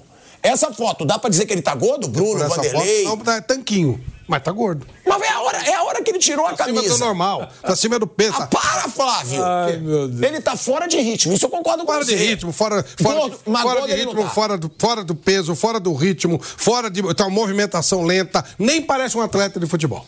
Tá bom, tá bom, mas gordo você não vai falar, né? Que aí você vai estar brigando com a imagem. Gordo ele não tá. Eu não tô preocupado com o tanquinho. O, at- o atleta é um não todo. cede, ele o não atleta cede. é um todo. Um monte de tonto botou esse troço na minha rede social. Foi ótimo que deu engajamento. Eu meti. Ah, botaram, eu juro Botaram, que eu não sabia. Só quando eu vi essa Não, foto, eu falei, mas botaram- cara, eu vou mostrar pro botaram na Flávio. minha rede social uma delícia, um engajamento maravilhoso, aumentou o número de seguidores, eu meti tudo no, tudo no, no oculto e alguns denunciei. Mas de- de- denunciar uma Mas maravilha. pra que, que você bota no oculto? Deixa os caras falarem. Quando me xingam, eu, eu não quero- deixo. Ah, Eu não, eu não gosto de idiota na minha rede social, não. Mas não é idiota, gente. Você vê a sua dimensão quando as pessoas gostam de você e não gostam de você. Eu não tô preocupado com isso. Se elogiar, eu deixo. Se esculhambar, eu tiro. Eu deixo todo mundo. Ah, Quantidade de você- xingamento que eu deve ter lá não, no eu Instagram não. Quer também. xingar, xinga na casa dele. Na minha, não. Cara vai entrar na minha casa me xingando? Não. Eu detono. Se dependendo, denuncio e dependendo, mando pra polícia. Que isso? Tô falando pra você. Pra- Não, pra polícia se te ameaçar. Outro dia o cara escreveu assim: vou lhe dar um tiro na cara. Eu peguei assim, arroba doutor Nico Gonçalves. O cara sumiu! Tô falando sério. E tem os mais covardes que eu começo a seguir o cara, o cara, pô, era brincadeira, eu tava bêbado. Então... Agora eu não dou trabalho, eu não tô nem aí. Mas encheu o meu saco, eu simplesmente começou a tô, tô, Tá, mas eu você não vai bloquear aqui se eu falar que é um absurdo. Você fa- Olha aí. Depende. Ih, postar. Ele entrou faltando uns 10, 15 minutos. Gordo pra danar. Eu nem Uhum. Isso. lembrava que foi isso que tinha Isso falado. mesmo, é. E aí tá aí, ó. A obesidade do Rames Rodrigues. É, porque... Te juro, você sabe que eu não sou mentiroso nem mau caráter. Eu não tinha visto isso aí, não. Tá tudo bem. É que eu vi a foto e falei, cara, eu vou mostrar pro Flávio que gordo ele não tá. É, tá, ele tem tanquinho, ele tá com tanquinho. É um atleta pesado, fora de forma, gordo. Não, gordo não, sou Flávio. contra- Ele Gordo tá pra fora você de é só quem tem barriga? Não, Quando gordo tá com a bunda grande, não é gordo também? Não, se ele for gordo no braço, no É pescoço, isso, mas é um ele não jogador tá com gordo. Bunda grande, tudo. O cara tá com tanquinho. Tanquinho é outra coisa, ele não é modelo. Se ele fosse modelo, ele tá com modelo e tal. Como jogador de futebol, gordo, fora de forma. Completamente fora de forma. Tá bom, Totalmente. Flávio. Mas, ô, Bruno, fora de ritmo. De forma. Fora de forma, Fora de forma, mas não gordo. Gordo. Gordo, não. Ele, ele na parte. Eu vou ser obrigado a ligar pro São Paulo, mas eles não vão falar, né? O peso. Tá acima do peso. Não, não vão. O cara com uma bunda enorme não consegue nem se mexer, ela tá gordo, pô. Ah, tanquinho, tanquinho, tá, claro. Cara, ele tem as suas Flávio, é atividades você- extracampo. Ele não pode chegar barrigudo, ele Flávio, tem que mas é chegar bonitão. você tá extracampo gordo com é- tanquinho. Aí eu discordo de você. Você tá gordo e com tanquinho é impossível. Não, você tá- pode estar fora de ritmo, você pode estar com percentual de gordura um pouco mais alto do que Ah, então é gordo. Bunda grande. Agora, o tanquinho você tem que manter porque ele tem atividades extracampo. Pode estar acima do Ele tem peso, atividades extracampo. Ele tem algumas, alguns combates extracampo que ele precisa chegar bem. Então precisa chegar com tanquinho, bonitão. Tô falando como jogador de futebol. Como jogador de futebol, tá gordo. Então, é, é assim, o que. É chamado de. No Tá um desempenho- espetáculo, Gabriel Dias aqui no meu Ia ser- ia ser- Você não tem ideia Eu do ia- espetáculo eu ia que chamar- tá. É o Edu que você tá falando? É Edu. Eu tô falando. Ele tá falando assim, ele- agora você provocou, ele mandou eu falar, ele falou, gordo tá você, Flávio Ah, Prato. isso é verdade. Ele mandou Isso é falar. verdade. Isso é verdade. Mas se eu botar um qualquer, também dá pra ficar algo gordo mesmo. Tudo gordo, fora de forma, óbvio. Eu não sou jogador de futebol. Você não precisa estar eu não, magro. eu não posso ter a garganta ruim. Agora, e ele, ele, ó, são coisas diferentes. O Ramos Rodrigues fora do campo, ele tem que estar tanquinho, bonitão, cheirosão, porque ele tem a vida dele lá, que, como é que é? A gente sabe disso, que ele gosta e tal. Para jogador de bola, ele tá gordo, tá fora de forma, tá pesado, não consegue, mal, ele não tem movimentação nenhuma. Esse é o ponto. É isso que tem que ser colocado. Agora, se a torcida não gostou, que ótimo. Dá Não, não, engajamento. não, não é a Dá torcida gostou, não, tá? Não tô falando pela torcida gostou, não, porque aqui a gente fala e a torcida não gosta várias vezes, mas é tipo assim, é a realidade da foto. É, ele é tanquinho, tanquinho ele tá. É, gordo não. Não, tanquinho ele tá. Tanquinho- É, ele tá fora de ritmo. E a bunda- a bunda que ritmo a grande. gente fala isso aqui sempre. Bunda que o grande, Rodrigues tá de largando, peso, tá tá, treinando pouco, não tá se dedicando, que no Qatar ele só jogou 16 jogos Mas tá em, três- tanquinho, em tanquinho, três tanquinho anos. ele tá. Mas gordo não. Não, tanquinho, né? Ele sabe jogar futebol. Essa, é a primeira a- a observação. Ele sabe jogar futebol, continua longe de um bom condicionamento físico, não pode jogar o tempo todo, não vai ser usado o tempo todo, por enquanto, pelo professor Carpini. Agora, ele dá um toque de qualidade enquanto está em campo. Também é verdade. isso. Agora, por quanto tempo, é, o, o- o que tá, o que passa pela cabeça do Carpini não dá para a gente saber. Mas é, é, ele está longe de um bom condicionamento. E outra coisa, o retorno dele foi comemorado e tal, mas todo mundo entendia que, pra, entende, né? Para que ele agradar, agrade mesmo, ele tem que usar, tem que utilizar a faca nos dentes. Porque ele não foi um bom negócio até agora para o São Paulo. Bom negócio foi a contratação do Lucas. Contrataram para ganhar a Copa do Brasil, deu certo. Ele é um bom jogador, está voltando de contusão. O Lucas não decepcionou. Até agora, o Rames Rodrigues não foi um bom negócio para o São Paulo. Pode até ser. Eu sei que eh, ele, voltando atrás na decisão de ir embora, esse momento foi melhor para ele. Ele só, só voltou atrás porque não surgiu nenhuma grande proposta. Alguma coisa que pudesse seduzi-lo para jogar eh, fora, do, fora, fora da- do continente, jogar na Europa. Enfim, alguma proposta mais atraente. Não aconteceu. Ele tem contrato, um bom contrato, vai receber, atrasado ou não, mas ele vai receber. Então ele, ele se garantiu. Até agora, tudo que aconteceu, o cenário todo, ele tem vantagem. Dizem que é um cara legal, Ah, é enturmado, um cara bacana, mas jogando bola ainda não deu o retorno que o São Paulo esperava. Asmar. Já que ele tá bem, põe pra jogar com o Palmeiras. É uma boa maneira de mostrar. Gente, mas você também é chato. Começa sabia? jogando com o Palmeiras. Ninguém tá falando que ele tá bem. Ninguém tá falando que ele tá Tá bem. discutindo tanquinho? Eu não vou discutir Você tanquinho. falou que o cara tava gordo. E tá gordo. Não, gordo não tá, grande. é só pra gente deixar claro, de gordo peso, não. Grande, tá em excesso forma. de peso. Um atleta de futebol é mais que tanquinho. Tanquinho é outra coisa. Isso é pra noite. Tem que chegar bonitão, cheirosão. Você sabe como é que é isso. Você é o rei da noite e tal, não sei o quê. Já fui. Não, uma Hoje vez sou Flamengo. Flamengo até Hoje morrer. eu sou o rei. Já fala. Hoje vez eu sou o Flamengo- rei de um coração Ah, foi uma vez Flamengo, Flamengo até morrer. Oh. Ah, Põe contra o Palmeiras, pô. Já que os caras estão achando, tá com. Ai, o Não meu fala Zé, isso, põe contra o que eu Palmeiras. falei. Eu. Quem é aí na imagem? Eu não Sou sei. eu ou o Cajuru? Sou eu. É ele. Parece o Cajuru. Cara, como eles são ridículos. Ué, mas quem falou que eu não sou O Gabriel tá aqui gargalhando. O Edu. O Edu. Olha, e agora ele tá aqui. Não fui eu, essa não fui eu. Mas vai daí. Olha aí. Estão falando que eu sou magro? É, ele não tá falando que ele é magro, não. Não. Aí eu vou defender. Eu não sou- Aí eu vou defender eu não sou jogador. o velho bobo que eu tanto admiro. Eu não sou jogador de futebol. Aí- Eu não sou jogador de futebol. Não, não é, não, é. sou. Aí não, aí não, aí apelaram. Não, eles são gordos. E eu vi que o Bruno ficou brabo. Eu? O Bruno, quando te provocam, é, é a mesma coisa A que chance- provocar ele. A chance do Bruno ter mandado essa foto do celular dele pra lá é quase 100%. Eu não tenho essa foto. Mas a chance Mas não mandaria. Ah, Mas sim. cansa. Ele cansa de abastecer o inimigo. Cansa, cansa. Agora. Eu falo pra você, é Bruninho, só que pega pra você. Você Bruninho, acabou de de casar? Bruninho. Acabou de casar? Levei ele no Adota. Paris 6 Classic Isso, ontem. Adota, Foi. adota ele, leva pra você. Comeu seis Você entradas. quer, você quer, você quer. Vamos acertar um valor pra você levar? Leva pra você. Leva. Ô. Adota. Ô, Bruninho. É, ele que mandou a foto. É porque ele não aceita É. se render. Ele não aceita. Porque fora de ritmo a gente sempre fala, que a, que a gente que falta muito para ele ser o Rames Rodrigues, a gente sempre fala, mas gordo não. Não tá, não tá. Aquela, aquela imagem ali mostra tudo, pô. Gordo não. É, ele, ele não tá naqueles momentos de Ronaldo fenômeno no fim de carreira. Adriano. Adriano. Assim, ele. Eu não sei o, o, o, peso, se ele tá no ideal, se não tá, não sei quais são os dados dele ali na pesagem. Ele, ele, ele ainda tá bem fora do ritmo, sim, isso aí é bem claro. Ele entrou, participou, ele tem muita qualidade. É, mas ele ainda precisa, para ser um cara para jogar com mais frequência por mais tempo, ele ainda precisa melhorar na, na parte física, no ritmo de jogo. Ele ficou, ele, no último jogo dele foi em novembro, então o Ramos estava há três, quatro meses sem jogar. Ele precisa retomar, vai ser aos poucos, mas eu não tenho muita expectativa é, do Rames Rodrigues, assim, ser um jogador com uma sequência enorme no São Paulo. E aí, é, eu digo sempre assim, é, cada um tem a sua opinião, mas assim, eu tento ter uma opinião baseada nas informações e nos dados. E aí você pode acertar, errar, as pessoas podem concordar ou discordar os, os, números do Rames já há um bom tempo não indicam um cara que joga muitos jogos na temporada. Só, e não só no São Paulo. Não, não só no São Paulo. Desde 2018 ele não faz uma temporada com mais de 30 jogos. Então, se você esperar o Rames jogando, é um calendário. São Paulo está na Libertadores, na Copa do Brasil e o Brasileiro, além do Paulista que está jogando agora. São Paulo pode ultrapassar, se ele avançar na Copa do Brasil, na Libertadores, mais, em fases mais importantes, ele pode ultrapassar os 70 jogos, o clube, os 70 jogos na temporada. O Rames não tem feito mais que 30. Né? O Rames há bom tempo não faz mais que 30.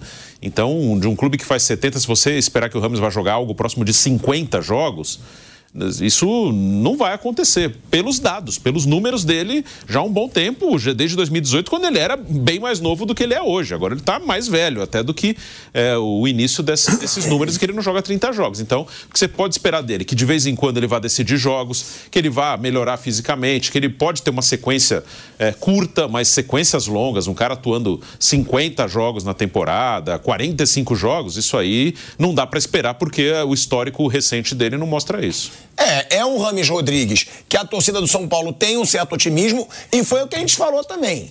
Esse cara, é, com a mínima forma, é um dos melhores. With lucky landslots, you can get lucky just about anywhere. Dearly beloved, we are gathered here today to. Has anyone seen the bride and groom? Sorry, sorry, we're here. We were getting lucky in the limo and we lost track of time.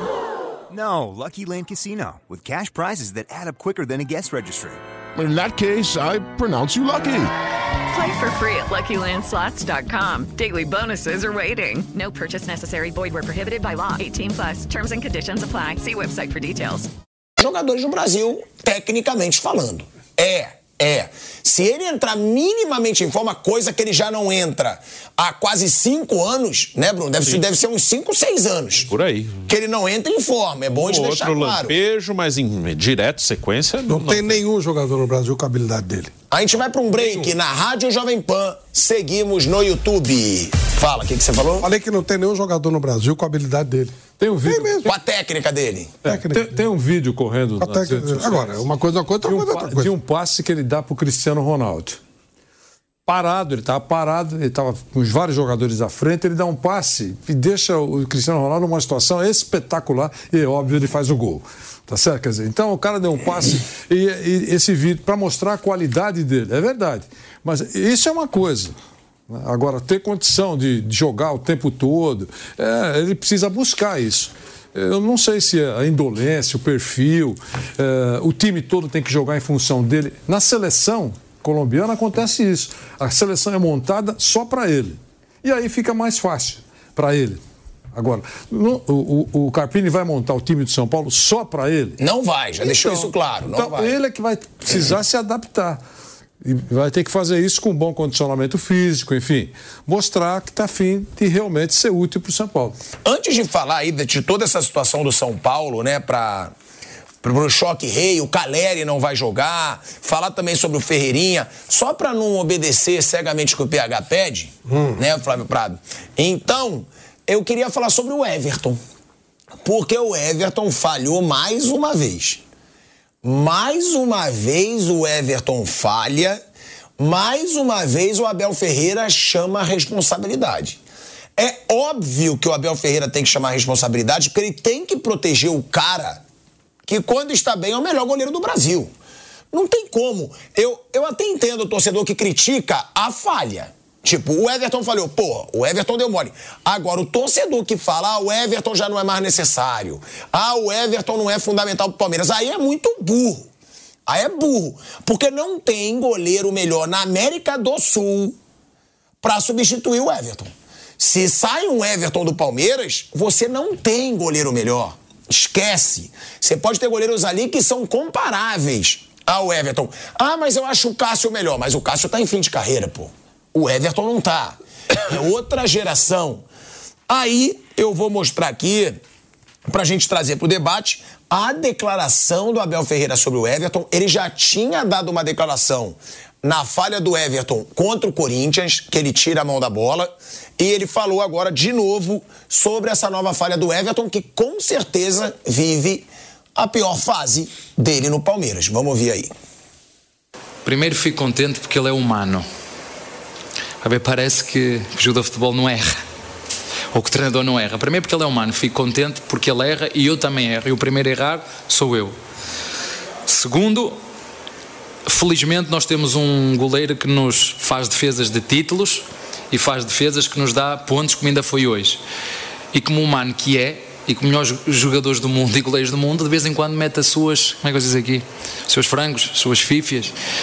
É humano e, e disse-lhe zero Zero. Ó, a gente botou aí uma declaração antiga do Abel Ferreira. Repetir, né? Só para É, mostrar que ele até, até pela coletiva, a gente vê o cenário. Não é a mesma cadeira, não é o mesmo backdrop. Então, não foi nesse, não foi desse jogo, né? Agora, Ele falou também. mas ontem ele falhou também. E o, Abel, falou de novo? Falou, falou. O Abel até ele citou uma questão que ele pediu pro Everton, que ontem ele falhou numa saída. A gente botou errado e Ah, também já aí. voltamos à Rádio Jovem Pan, voltamos à rádio, falando sobre essa situação aí do Everton, porque ele falou de novo. Sim. E o Abel Ferreira defendeu de novo, né, Bruno? Sim, é que ontem o Everton, o lance que ele falhou, não saiu o gol da portuguesa, mas foi uma bola alta que o Everton saiu do gol e não conseguiu pegar. A bola escapou, aí o Palmeiras, não lembro agora se alguém tirou, mas enfim, não saiu o gol. E aí o, o Abel ontem falou: não, ele. O de hoje ele falhou porque eu pedi para ele sair mais do gol. Né, o Abel falou, eu pedi para ele mudar um pouco, para ele sair mais do gol, porque ele tem uma envergadura muito boa, né? Então o Abel mais uma vez puxou para ele, dessa vez falando, não, ele está saindo do gol desse jeito porque eu pedi, porque para ele sair mais que ele que ele pode fazer isso. Sim, ele chamou para ele, de novo, né? E que eu acho que como líder do elenco, ele faz muito bem. né? Eu não sei se ele pediu mesmo pro Everton sair do gol, mas não importa. No público ele falou, não, a responsabilidade é minha, eu pedi para ele sair mais do gol, para ele caçar mais a bola fora da pequena área ali.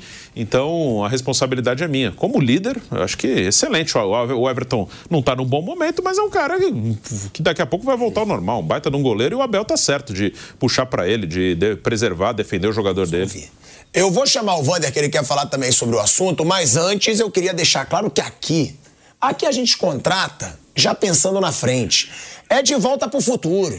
Ele estava no passado, aí ele viu no passado a declaração, vou botar essa, mas agora ele já voltou pro futuro. Não é só o Jamie Foxx, não, que vai de volta pro futuro, vai pro passado. Série Netflix. Aqui a nossa produção é um filme de Hollywood. Essa é a verdade.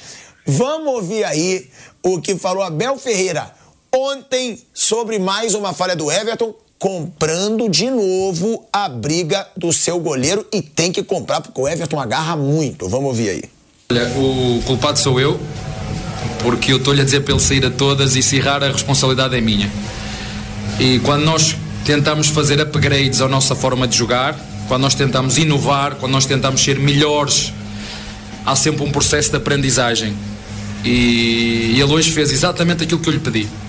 Uma saiu, acertou, outra saiu, errou, mas é isso que eu quero que ele faça. É isso que eu quero que ele faça. Que seja um guarda-redes que utilize toda a envergadura que tem, toda a altura que tem. Uh, vou- não vos vou dizer nada de novo, mas vou dizer uma coisa que vocês vão gostar de ouvir. O único jogador que pode jogar com a mão dentro da área é o goleiro. O único jogador que pode jogar com a mão dentro da área é o goleiro. E nós temos que ter essa vantagem. E sim, eu estou a desafiá-lo a, a, arriscar, a sair, e há este processo de, de aprendizagem, aquilo que tem que ver com a forma tática, a coragem de sair e arriscar, a responsabilidade é minha, sou eu que o estou a desafiar, e agora é um processo que ele vai seguramente não só ser bom goleiro como ele já era, como também fazer um upgrade à forma que ele tem de poder ser mais um elemento que nos pode ajudar, sobretudo no jogo aéreo. E porquê? Se vocês virem, uh, não é só uh, a portuguesa, já foi o Mirassol, é, todas as faltinhas à frente do meio campo, área, área, área, área. E o nosso goleiro tem que dar esse passo em frente, e isso é que eu estou a desafiar. E é um processo e é um é um momento de aprendizagem e durante esse momento de aprendizagem e de upgrades é natural que possa haver um ou outro erro, um ou outro acerto, mas a responsabilidade é minha. Tá certo, Abel Ferreira, tá? Tem que mandar goleiro sair mesmo, até porque goleiro hoje no Brasil sai mal demais do gol e é uma baita arma quando o goleiro sai do gol.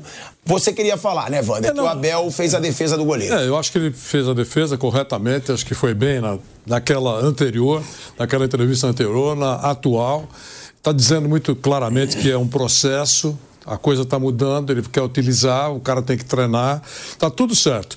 É, eu só quero pegar aquele gancho que você falou, que querem a cabeça, vamos trocar o técnico, trocar o goleiro. Poucos falam, mas alguns falam. Então, né? Mas esses que falam, eles adotam o outrismo. Sabe como é que é? Tira um, apoia o Lomba. Nada contra o Lomba, atenção, hein? Nada contra o Lomba. Acho que, acho que o Palmeiras tem um ótimo goleiro reserva, tudo certo. Mas o outrismo, Acontece uh, com o Cássio, né? acontece com outros jogadores, acontece com o Gabigol. Né? Ele está numa rota de colisão lá no, no, Flamengo, joga pela janela que ele não precisa mais porque tem o Pedro.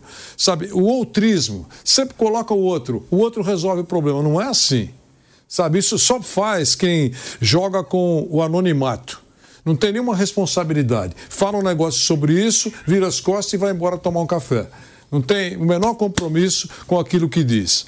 Então, eu, eu, acho que o Abel, nesse caso do Everton, está correto, tem que prestigiar, é um processo, é ótimo goleiro, top de linha como goleiro, e é possível errar. Grandes goleiros erraram e continuaram sendo grandiosos. É isso. Ó, oh, a gente agora tem que falar, né, do São Paulo. O São Paulo que vem agora de uma vitória, ficou aliviado, Rames Rodrigues fazendo gol. Já tá, já tá garantido matematicamente, Bruno? Não, agora, ainda não. mas praticamente, né? É, assumiu a liderança do grupo, ainda tá brigando ali com o Novo Horizontino e São Bernardo, mas está numa situação agora bem mais tranquila. Praticamente que não perca no Palmeiras. Né? Não, não, não, mas tem outro jogo ainda, pô. Tem. Sim, mas os outros têm dois. Esse é o ponto. Tá muito Não, perto, mas o São Paulo, se ele perde pro Palmeiras e ganha o último jogo contra o Ituano. Contra o Ituano, ele não, classifica. Não necessariamente. Porque não? não, é, porque ele tá, tá coladinho com, com Sim, se o São Bernardo ganhar as duas e o São Paulo perder uma, fica o mesmo número de pontos. São Paulo tem um saldo melhor. O São Bernardo teria que tirar o saldo também, né? além de ganhar os dois jogos. Né? É, não tá. É, se ele perder Fácil o Palmeiras, tá. pode é. complicar. E pode, inclusive, perder a possibilidade de mando em casa. E na classificação ah, o mando, geral, sim, se corre bastante tá risco. na rabeira. Tá tem penúltimo. isso ainda. Tá em penúltimo. Tem isso ainda. É, Agora. Quatro pontos está dentro, independente de qualquer coisa. Um empate, uma vitória e está dentro. Mas é um São Paulo. Então não é um São Paulo que pode ficar tranquilo. Porque Totalmente. se ele tem um clássico, que a gente já falou aqui que é difícil. É o mais difícil. É o mais difícil, mas é em casa. Quatro ele garante. Deixar quatro claro. pontos ele garante. Só que um dos dois jogos, dos seis que ele disputa, dos seis pontos, é contra o Palmeiras. Se ele empatar com o Palmeiras, praticamente ok. Mas se ele não ganhar do Palmeiras, Aí vai depender do que acontece na última Aqui é uma outra vantagem, né? Como eu falei, se o São Paulo fizer só três pontos, ele faz 21. São Bernardo tem que fazer seis pontos para fazer 21 e o Novo Horizontino pelo menos três. Uma vantagem que o São Paulo tem é que hoje ele tem sete de saldo e o São Bernardo tem um, né? Então, se o São Paulo perder para Palmeiras e o São Bernardo ganhar as duas, o São Bernardo tem que tirar essa diferença de seis gols, né? Ontem foi 3 a 0 né? Essa vitória de três deu uma melhorada no saldo de gols do São Paulo. É, é um São Paulo que a gente fala que vive um bom momento, que passou por uma situação difícil agora, vence de novo. Eu acho que passa como eu acho que a grande maioria da mesa. Sim. Sim. Mas que ainda não pode respirar aliviado. Agora, Bruninho, a situação que eu acho que pode agradar muito o torcedor de São Paulo, claro, o Rames Rodrigues é o mais midiático. É aquele cara, ah, ele deu assistência. A assistência dele, aí eu concordo um pouco com o Flávio. É um passe ali pro lado que o Luciano fez um bonito gol de fora da área. Mas ele deu assistência, ele fez o gol e ele é midiático. Só que eu acho que quem, mais o torcedor do São Paulo, tem que alimentar um otimismo depois desse jogo é o Ferreirinha. Por quê? Eu acho o Ferreirinha um bom jogador. Eu acho que o Ferreirinha tem características que poucos jogadores do São Paulo têm. É um jogador habilidoso, é um jogador veloz. E ele, ganhando confiança, eu acho que ele pode chegar à sua melhor forma da época de Grêmio. E ele fez um golaço ontem.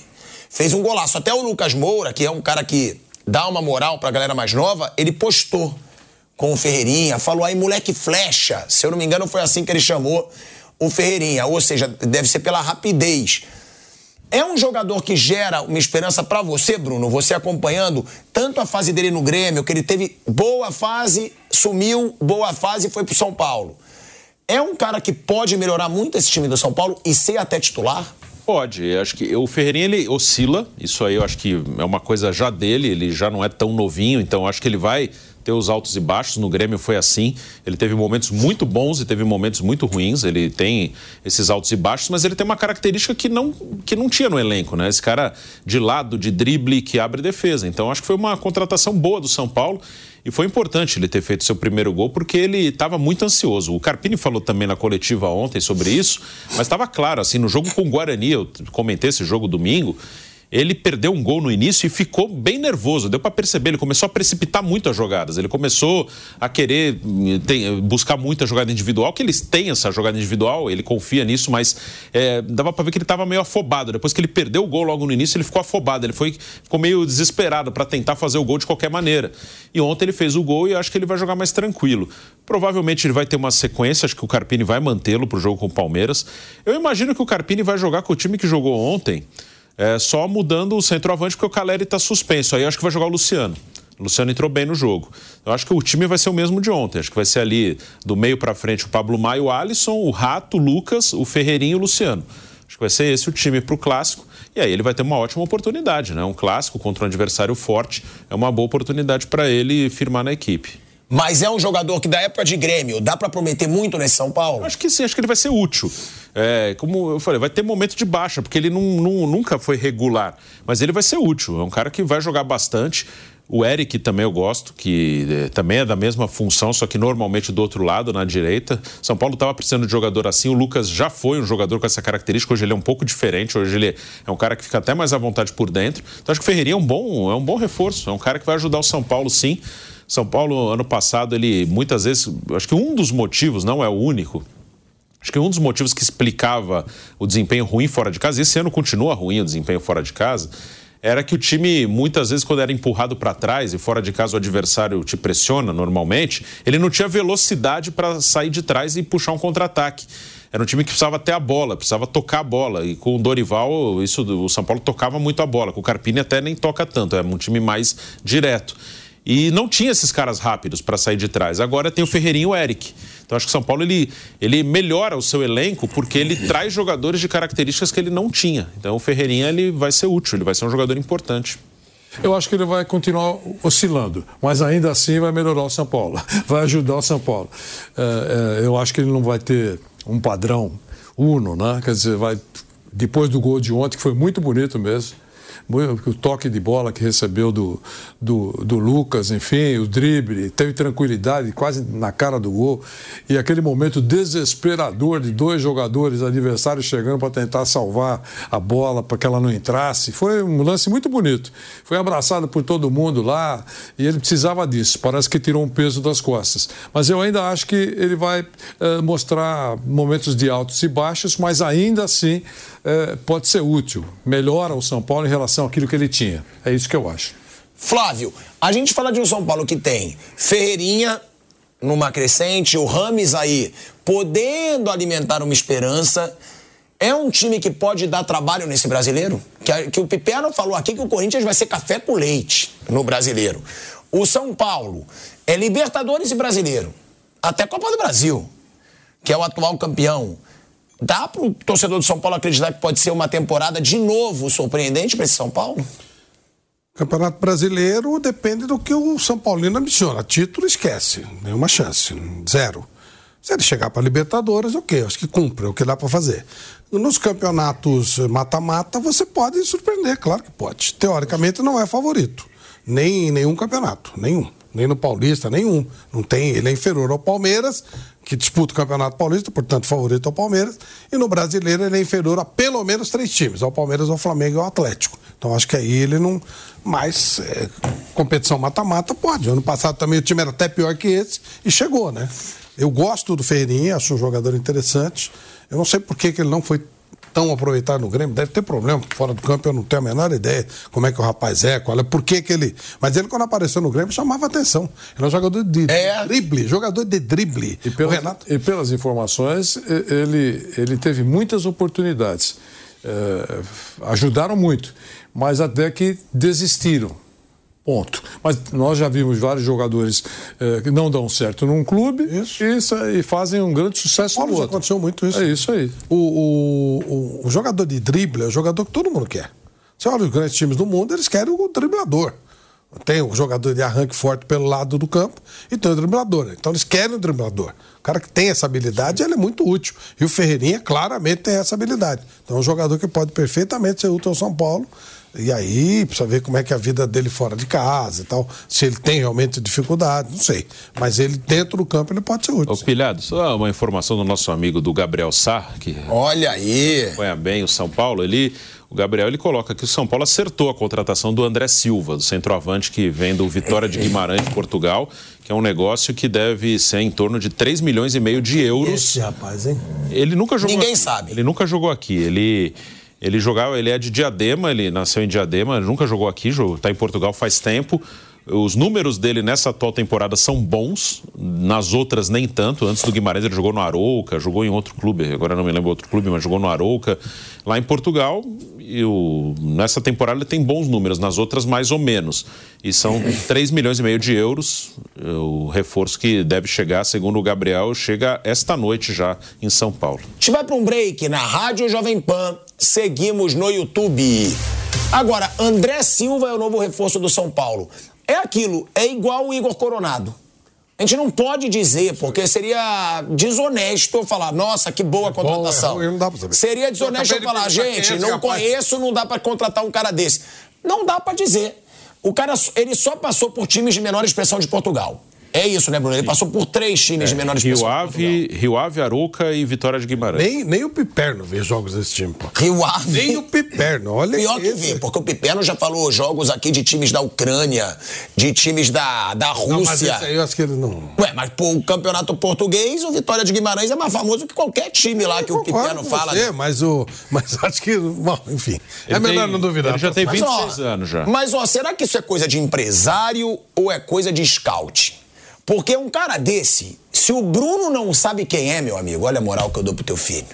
Se o enciclopédia não sabe quem é, ninguém sabe quem é. Que tá aqui no Brasil. Tem palito de dente à disposição?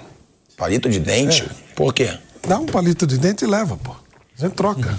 Você Que fala, isso, tem elogia é um tanto, eu troco dente. por um palito de dente. Você troca o seu filho, que você criou com tanto carinho. Eu, minha que, mulher. Que te protege. Ele! Que é te esse protege. É, A cada coloca programa. ele como seu protetor. Você trocaria por um palito de dente? É, não precisa do palito, mas ele precisa ter alguma formalidade. Você faz o seguinte: Me deu- pega ele como teu protetor, você vai ver que protetor já que ele Me é. deu educação, Já me ensinou melhorou, né? tudo. Ô, Já- ó, Olha aí, repete. Ensinou tudo.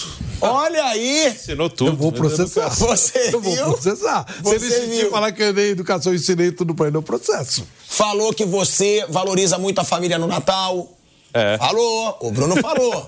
que você faz questão, tenho que passar meia-noite na ceia Ô! com a família. né? Dia que eu encontrar o Papai Noel, vai ver o que eu vou fazer com ele. E mala, cara.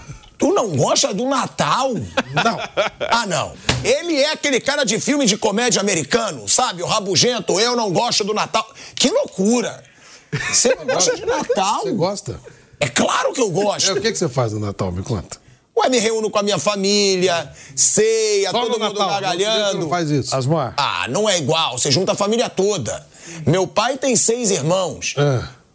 Junta a família inteira. E todo mundo fala, putz, não tem? Que loucura, ele não gosta Tem, do não, Natal. não, não, não tem. Não, não Aquelas malas que você fala assim, nossa senhora, vem ele também. Aquele que fala, é pra ver ou pra comer, não tem? Você É. não gosta do Natal. Não, eu não gosto da, da frescura em volta, é outra coisa. Que frescura, não tem frescura nenhuma. É reunião de família, presente, tudo Inclusive aquelas famílias que você não quer ver.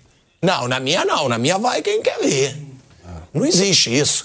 Gente, com essa informação que ele não gosta do Natal. Eu não gosto, não. A gente vai voltar. Quê? Não, não, não tenho saco pra Natal, não. Eu, eu levo, né? Não tenho o menor saco. A gente vai voltar pra Rádio Jovem Pan em cinco segundinhos. Tamo, tamo voltando, hein?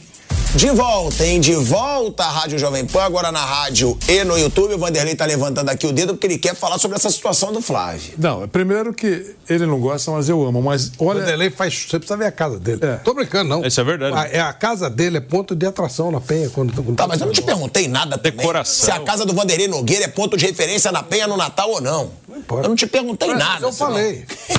Pra você ver que eu não gosto, mas ele gosta. Ele ama. Só, só isso, sobre o André Silva. É, leia essa mensagem que eu acabei de receber. Não dá o nome não da pessoa, mas veio de Portugal. Ó, de acordo com o. Boa tarde, Vanderlei. Mais uma vez assistindo desde Portugal. 3 milhões e meio pelo André Silva é negócio de situação pela forma atual. Vai ser um Kinder Ovo. Não sabemos o que está dentro. Sinceramente, está sendo pago a peso de ouro.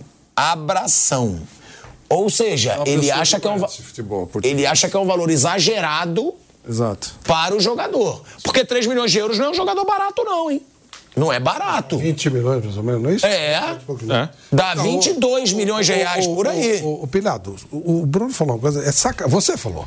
É sacanagem fazer qualquer tipo de. de É. sobre- Não, não, não, não, mas aí quem falou foi o Eu sei, eu jornalista. sei, eu sei, eu sei, eu sei. Eu só é quero isso, só fazer essa observação. Da nossa tá parte, nós não conhecemos o jogador.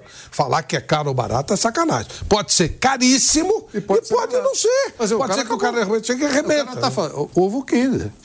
não sabe o que vai apresentar. Agora, eu imagino, imagino, Que tem- quero, quero imaginar Tem que uma- o São Paulo tem alguma base para lógico, comprar esse jogador. dúvida. Ou foi um cara de, de muita confiança, ou foi o scout, que é o melhor de todas as hipóteses, É que isso. tem avaliação do treinador. Tem que esperar, né? Tudo isso. Agora, Contratação tipo, boa. Ah, não serve? Contratação boa é aquela que dá certo. Assim, nessa temporada ele fez 13 gols em 28 jogos pelo Guimarães. São bons É um números. bom número. É um bom Na- número. mas só que na passada ele fez 6 em 32. Então nessa temporada ele tá com números bem melhores. Na temporada passada ele só fez 6. Na anterior, pelo Arouca, ainda não estava no Vitória, ele fez 10 em 34, que é razoável. Então, assim, essa temporada em números, por enquanto, é a melhor dele. As outras não foram tão boas. É. Cara, o torcedor, ele é algo maravilhoso, né? É muito bom. A zoeira do futebol é muito boa. Acabo de receber aqui do nosso amigo Jamie Foxx, de Volta para o Futuro, né? Porque ele vai pro passado, ele volta pro presente, ele pega sonoras de um mês atrás, bota no dia de hoje, volta. Temos um astro de Hollywood. Mas ele mandou aqui algo muito produtivo, Pedrinho Speber, que o- a torcida do, da LDU ela vai colocar, contratar um avião para sobrevoar Já tá os céus do Rio. Isso. Já está sobrevoando com uma faixa escrito, tá aqui até a imagem, aí ó. Olha aí a imagem, ó. Voltei, meu filho. É a faixa. Olha aí, ó. Eu, eu vou ser bem sincero. Eu acho que nem é de torcedor da LDU, tá? É, não é de rival carioca, não. Pode ser, pode ser. Não, é deles. É deles mesmo, tá? É deles mesmo. Voltei, meu filho, essa imagem é de hoje. Tô até vendo umas ondas ali. Olha aí, eu tô indo pro Rio de Janeiro, sou surfista profissional. Vai fazer exame? Exame. E, e vai surfar? Ué, aproveitar os últimos instantes antes da cirurgia. Agora. Vê como o cara se entrega? Agora nós temos a real informação. Ué, mas é exame, não é, não é a cirurgia agora, o animal. Ele vai Eu surfar. vou fazer exame. Surfar. Eu vou fazer os exames. Vai surfar. Tudo bem que o médico pediu pra eu não surfar mais até a cirurgia. Falando. Poderia dar uma É seguradinha. que eu sou ousado, né? É, Você é tonto, não ousado. O médico manda você fazer uma coisa, você faz outra, você é tonto. Não é ser ousado, é ser tonto. Agora, Pergunta se o irmão dele autoriza. Isso aí foi filmado na praia de Copacabana, tá? Um avião. Cara, isso é muito bom, cara. É muito bom. Voltei, meu filho. Por quê? É. Porque a LDU ganhou as duas finais sul-americanas que teve contra o Fluminense. Que foi da Sul-Americana e foi da Libertadores da América. Portanto, a LDU é pai do Fluminense. É, é isso que eles Se dizem, ele a freguesia. Recopa, eles fazem uma tríplice coroa em cima do Fluminense, né? É verdade. Agora, eu acho o Fluminense hoje muito favorito, tá? Muito favorito. Acho muito. Aquele que eu digo que o Vanderlei fica irritado. Muito. Sei que a LDU é um time chato, mas se na altitude os caras fizeram um gol de diferença, eu acho que esse Fluminense vai se impor no Maracanã e vai ser campeão no tempo normal. Mas que é boa essa zoeira é. É muito bom. Tem que zoar mesmo. Foi campeão da Libertadores em cima do Fluminense do jeito que foi. Que o Fluminense fez uma virada heróica, Maracanã lotado. E aí eles vencem nos pênaltis. Depois vence a Sul-Americana. Hã? Foi engraçado esse jogo. Que loucura, irmão. Que loucura. Foi muito engraçado. É o quê? Foi muito engraçado. Bota na cara dele, pelo amor de Foi Deus. muito engraçado. Pô, engraçado pra caramba. Mas você sempre torce contra o time brasileiro? Você acha engraçado quando o Corinthians se ferra, quando o Fluminense se Ah, ferra? por exemplo, eu, eu torço, sempre falei, meu time na Libertadores é o Boca porque ele detona o time brasileiro. Esse, esse ano não, por causa do, do Fernando Diniz, especificamente. Mas quase sempre eu torço contra, sim. Por quê? Porque é divertido. Eu, eu, dou- eu dou risada. Futebol pra Que mim é é engraçado. muito eu chato. gosto de ver o estádio lotado. Eu já falei. Pra mim, uma das coisas mais engraçadas é ter estádio lotado e o time da casa perde. Eu dou muita risada. Seja qual for, é verdade. Eu já falei isso, mas. Pô, aquela imagem, quando tá 4x0 pra Alemanha, que os caras viram pra torcida. Eu tive um ataque de riso. E não tava sozinho. Eu não vou dizer quem foi que riu também. Quem tem seu mesmo sobrenome? Pode ser. Ah, não. Não, não. Eu ainda não estava é aqui. mesmo bairro. Eu estava em outra rádio fazendo esse jogo lá. muita risada. Mas o senhor manda uma mensagem assim: Jesus. E eu comecei a rir de novo. Entendeu? Ou Esse- seja, você é sádico. Sim, É isso. Sim, sim, sim. Eu morro de dar risada, eu gosto. Que loucura, cara. Tô falando a verdade. Eu morro de rir. Mas eu te respeito, porque você fala a verdade. Verdade. Ué. Eu te acho ridículo. É. Mas eu te respeito. por exemplo, seleção brasileira, agora no último, na última Copa, eu tava torcendo pro Brasil. Quando perdeu, eu fiquei chateado. Por quê? Eu, tava, eu gosto do Tite, eu gosto do Neymar, eu tava, fiquei chateado. Ah, então é pelos seus amigos. Sim, sempre, sempre, sempre. Agora, quando toma, assim, estádio lotado e perde, nossa, e esse aí eu lembro que tem um negócio, eu acredito, aquela coisa. Pô, delícia. Eu, quando faz aeroflá, esse negócio, os caras falam que aquilo muda, que a torcida. É porque a torcida, não, torcida cheia, pô, domingo o Corinthians pegou o time da ponte. Pô, não tá jogando nada. Estádio lotado, que foi delicioso. Além de ser a ponte, né? Que eu gostei muito. O cara, e você olha pra cara dos caras. Cara, é uma coisa assim, divina, é muito bom. Olha como ele é ridículo, cara. Ele é sádico. ele gosta de ver um estádio lotado, todo mundo sofrendo. Ele acha legal. Por que, que sofre? Porque é o time da pessoa. Pô, Como? Por que, que é pra sofre? curtir, não é pra sofrer. Se o cara vai lá pra sofrer, já é tonto. Já de cara é tonto. Gente, Mas o futebol, pra o futebol ele só é legal porque ele tem a paixão. É. Se a tua paixão tá se lascando, é lógico que você sofre. Você fica puto, você fica o, cara, brabo. o cara paga uma baita grana pra ficar bravo e puto e você acha que ele não é tonto. Mas também ele pode ficar eufórico. Então, quando Não. ele não fica, ele fica que ele fica fora. Tá bom, você já teve time. Você já teve time. Já, claro. Qual era o seu time? Já foi, já foi o São Paulo, já foi a Ponte. Que legal, Já viu como você assume? Você já foi. São Paulino. Já. Você não ficava brabo quando o São Paulo perdia? Ficava. Então pronto, então E você ganhei era um com tonto. isso? Aí eu começo a olhar e falo, puta. Eu te digo que você ganhou tua carreira inteira. Porque você só virou repórter, jornalista esportivo, porque você gostava do São Paulo, gostava de futebol e trabalhou com isso. Gostar de futebol. Minha carreira não depende de time. Minha carreira depende do futebol. Mas você gostava de futebol porque você tinha um time. Porque a minha família, eu, eu- eu nasci num bairro onde o futebol era vida. Se fosse outro time, era a mesma coisa. Não mudava nada, não é o time. Eu não sou eh, cronista esportivo por causa do São Paulo, por causa do futebol. Futebol uma paixão. Negócio que lá no meu bairro tinha um monte de campo de vários e tal. Eu, torci, eu seria jornalista esportivo, eu tentaria ser com qualquer time. Não tem nada a ver o time especificamente. Pelo contrário, você é quando eu muito entrei sádico. no meio, quando eu entrei no meio, eu fiz o possível pra me livrar disso. E aí fui cobrir quem? O São Paulo.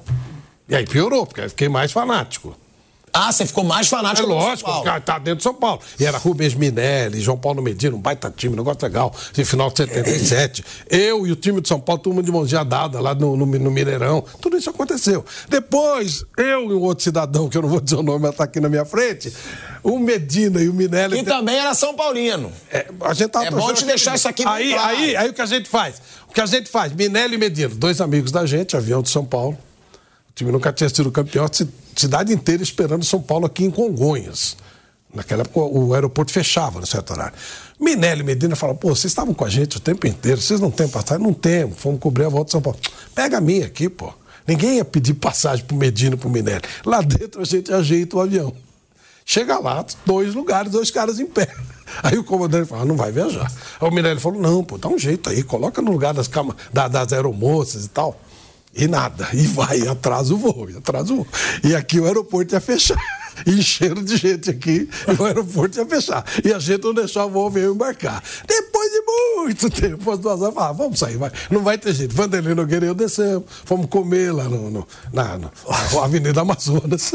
E os caras que estavam aqui, todos se ferraram. O avião desceu em é, Viracopos. Então, e. Mas por que você deixou de torcer pro São Paulo? Por causa da, da, da política de São Paulo.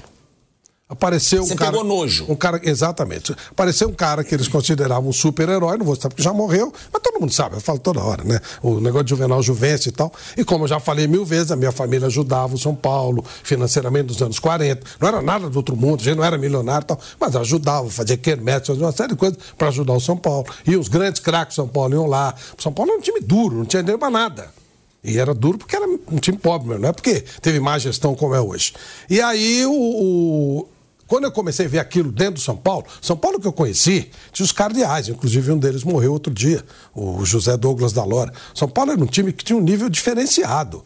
Era quase uma reunião, o, o Citadino que falava, parecia a Câmara dos Lordes. São Paulo resolvia tudo com elegância, era um time avançado administrativamente. Aí aparece um cara que faz o São Paulo. São Paulo virou uma zona, uma bagunça, uma escolhambação. E eu Tinha muita picaretagem. Não vou dizer que é picaretagem, seria, seria uma coisa leviana que eu nunca vi ninguém fazer a picaretagem. Falava-se muito, mas era coisa política. Aquilo que se fazia, aquela baixaria, eu ficava pensando no meu avô, na minha avó, nas minhas tias, fazendo bolinho, né, para doar para aquilo.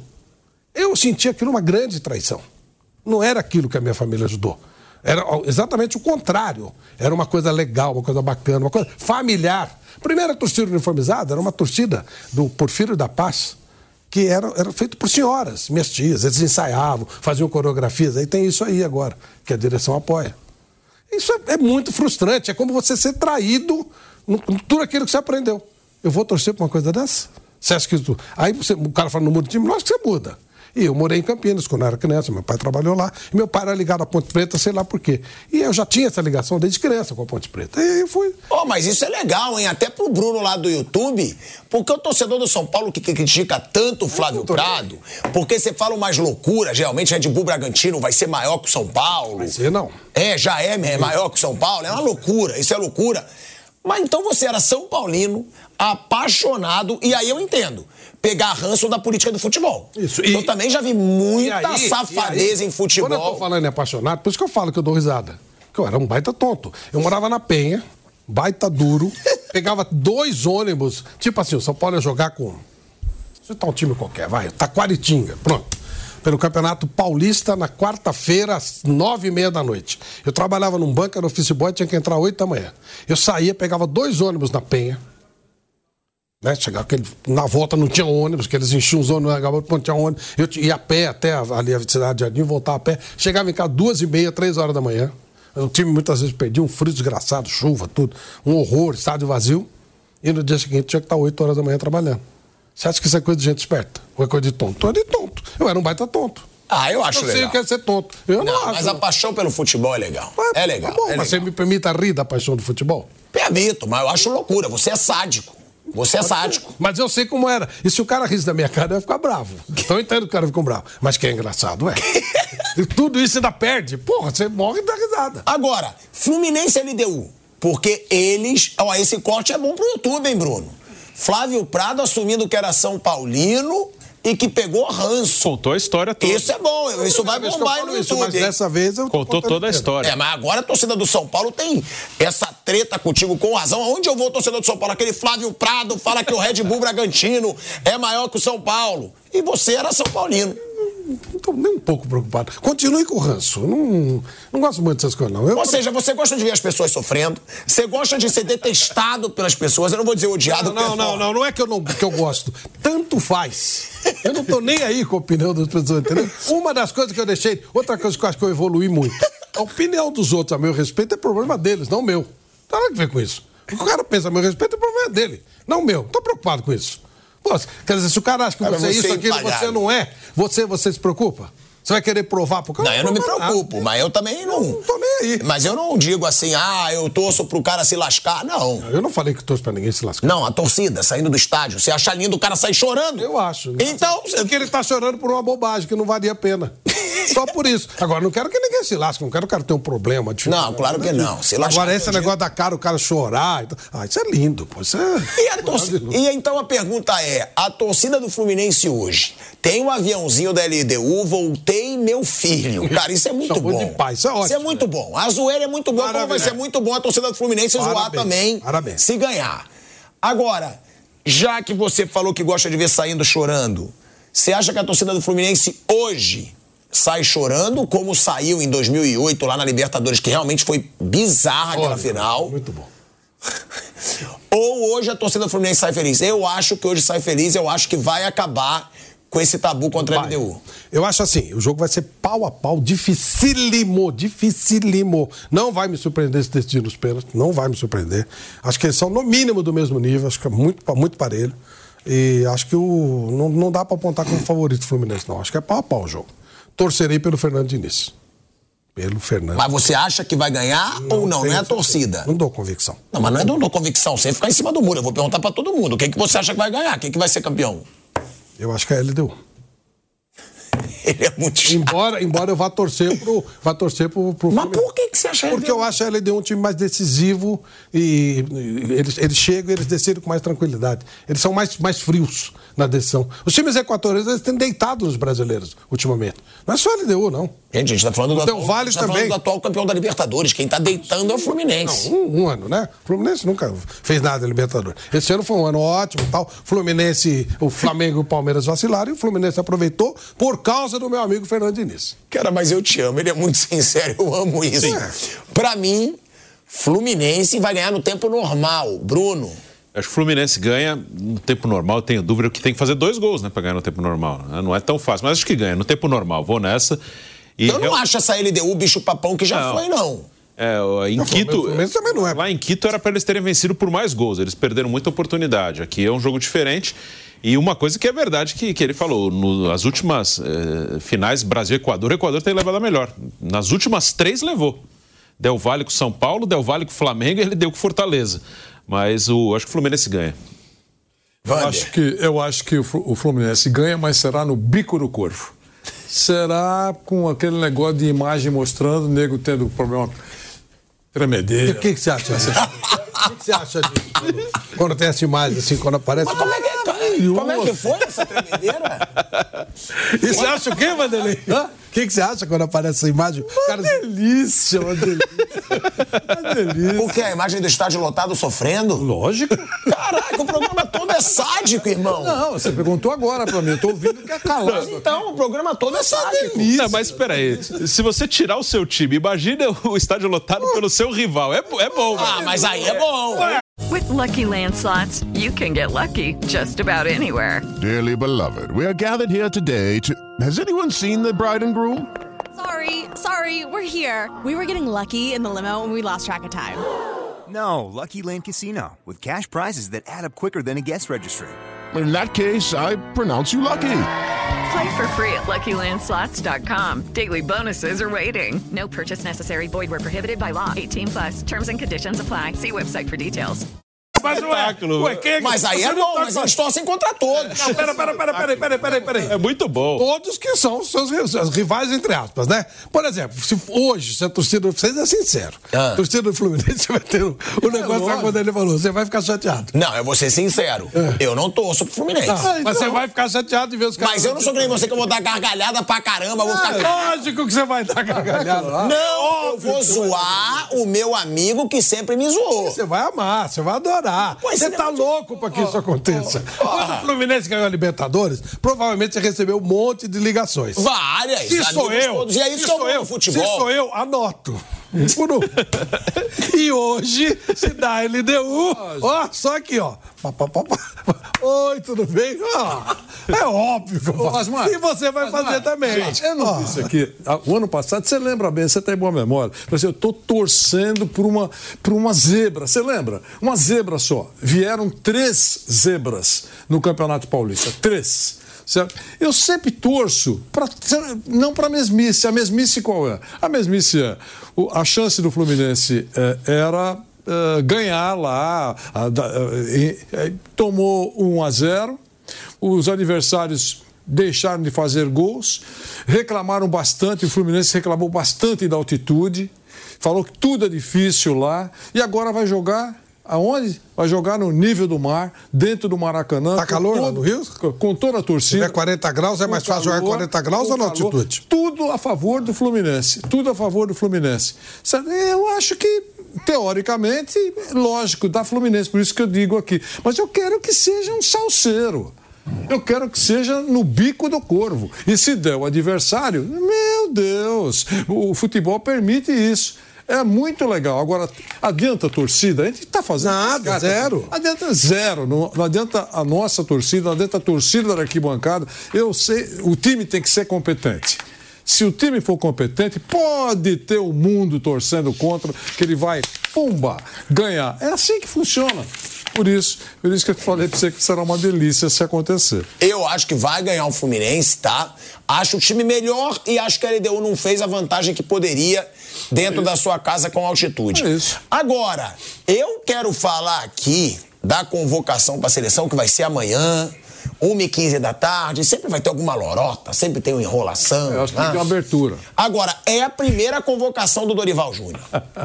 O Dorival Júnior chegou falando: vou convocar mais jogadores que atuam no Brasil. E aí, ele deixou o torcedor puto. É óbvio.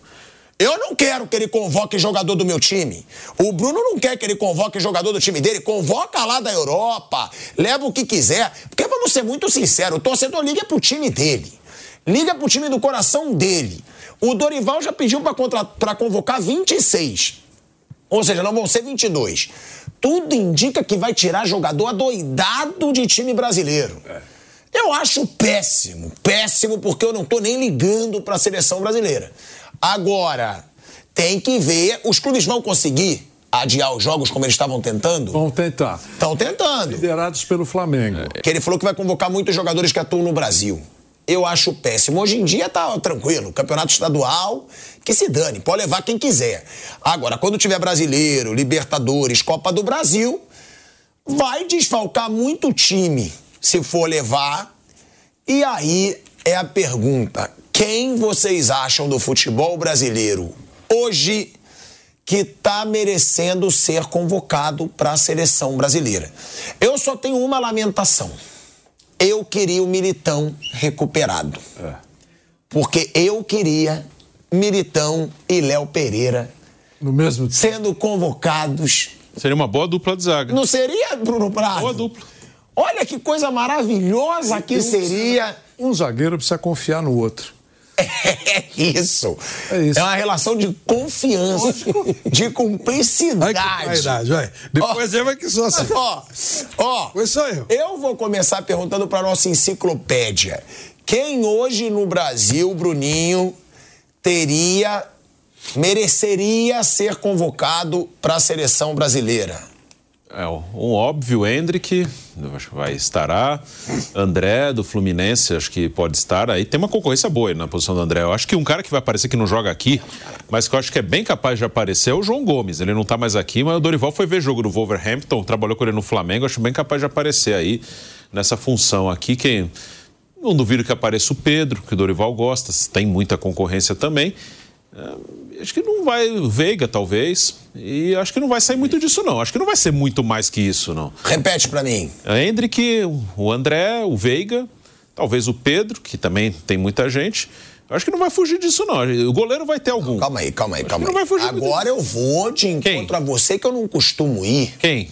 Quem mais? Léo Pereira. Léo Pereira. Então ele pode aparecer, não seria surpresa. Pô, ele tá jogando muito, o Léo Pereira. Tudo bem que eu sei que é campeonato carioca, mas ele tá numa temporada que se for pra ser chamado um dia é agora. Sim, não vai ser surpreendente. O que eu acho que o Léo ele vai ter alguns concorrentes aí. De zagueiro canhoto, tem o Beraldo, que eu esse eu tenho certeza que vai estar, que o Dorival Que foi jogador ele. dele e tá é titular absoluto, né, no PSG. Beraldo e tem o Murilo do Nottingham Forest e tem o Gabriel Magalhães. Tem quatro zagueiros canhotos aí, eu não sei. Mas o Léo, se for convocado, não é nenhum absurdo, não. Ele tá jogando muito, né? Eu acho que ele vai surpreender. De 26, ele vai levar uns 10 do Brasil.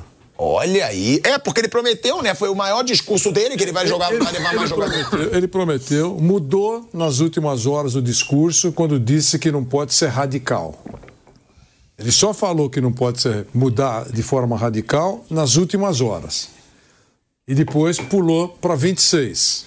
Então, ele tendo um número maior, eu acho que ele vai mostrar as duas coisas. Não vai ser radical, vai trazer muitos que estavam sendo chamados pelo, pelo, pelo Diniz, recuando um pouquinho no tempo, o último treinador, e vai dar oportunidade a vários jogadores aqui no Brasil. Mesmo que seja uma convocação una. Essa e nunca mais. Só pro gostinho de o cara tirar foto, que eu acho perfeito, hein? Alguns merecem pelo menos tirar uma foto com a camisa da seleção brasileira. Tanto cara medíocre, histórica. É, mas tirar foto aí ele vai pro escambau também. Se for pra levar, é pra levar gente que ele acredita Atenção. que possa jogar um dia na eu seleção. Sei, eu que estou fazendo um comentário. Ah, tá. E- e- ele, vai, ele vai levar porque ele acredita em alguma coisa. Imagino. No meu caso, alguns jogadores, puxa vida, o cara vai terminar a carreira e teve pelo menos um instante de qualidade para ter um- a chance de nem jogar, mas ser fotografado. É isso que eu acho. Agora, mas pra que esse discurso dele? Eu acho que esse discurso dele não é porque ele acredita que tem muito jogador em atividade no Brasil melhor do que tem na Europa. Será que é uma vontade do Dorival de querer voltar a ter uma identificação do povo com a seleção brasileira? Eu acho que tem isso. Porque hoje, como eu e eu assumo, eu cago É um, pra seleção é um brasileira. componente. O pro- O problema da seleção brasileira. A maioria, a maioria. Quem assiste jogo da seleção hoje sem, é que sem, muda, sem ser. isso? muda isso. O time jogando bem, o time jogando bem, e você faz um processo de reaproximação. Alguns caras que são conhecidos aqui vão para a seleção. Há muitos jogadores, nós falamos aqui toda hora que se sair, ah, o jogador convocado, bom jogador, se sair na Paulista ninguém conhece, ou não? Sai na Paulista, ninguém conhece. Você cruza com o cara, você não sabe que está jogando, que é um jogador de- que está vestindo a camisa da seleção brasileira. Então, isso eu acho que ele tem intenção de fazer. Vai funcionar? A gente não sabe. Tem que esperar um pouquinho. Tem dois jogos pela frente, agora tem mais um jogo confirmado, na verdade, com, com os Estados Unidos. Né? Eh, já tem aquele do México, então vai ter jogos aí.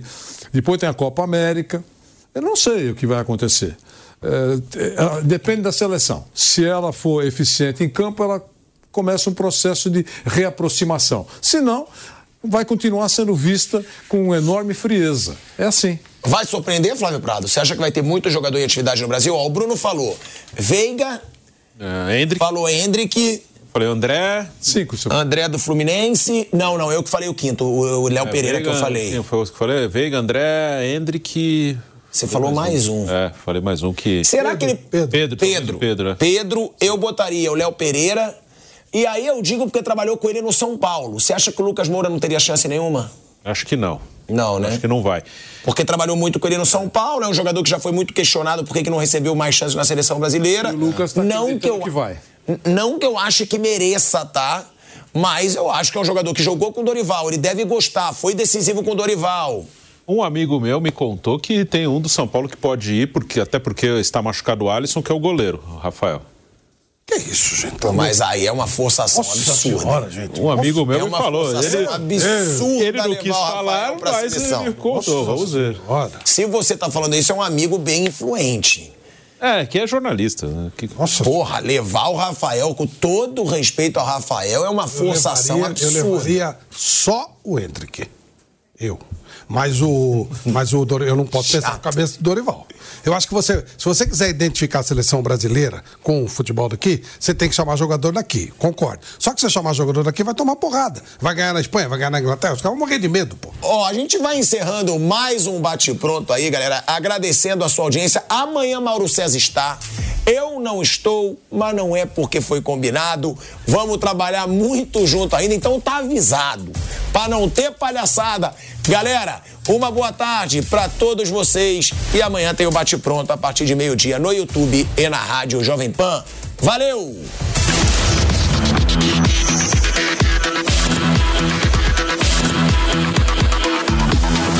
Bate pronto. Oferecimento Paribate. Apostas esportivas. Eles jogam, você ganha. Realização Jovem Pan News.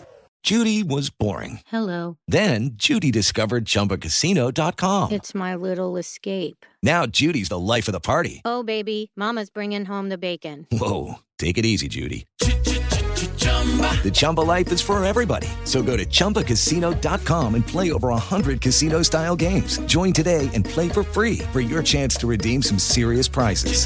chumba ChumbaCasino.com. No purchase necessary. Void where prohibited by law. 18 plus terms and conditions apply. See website for details.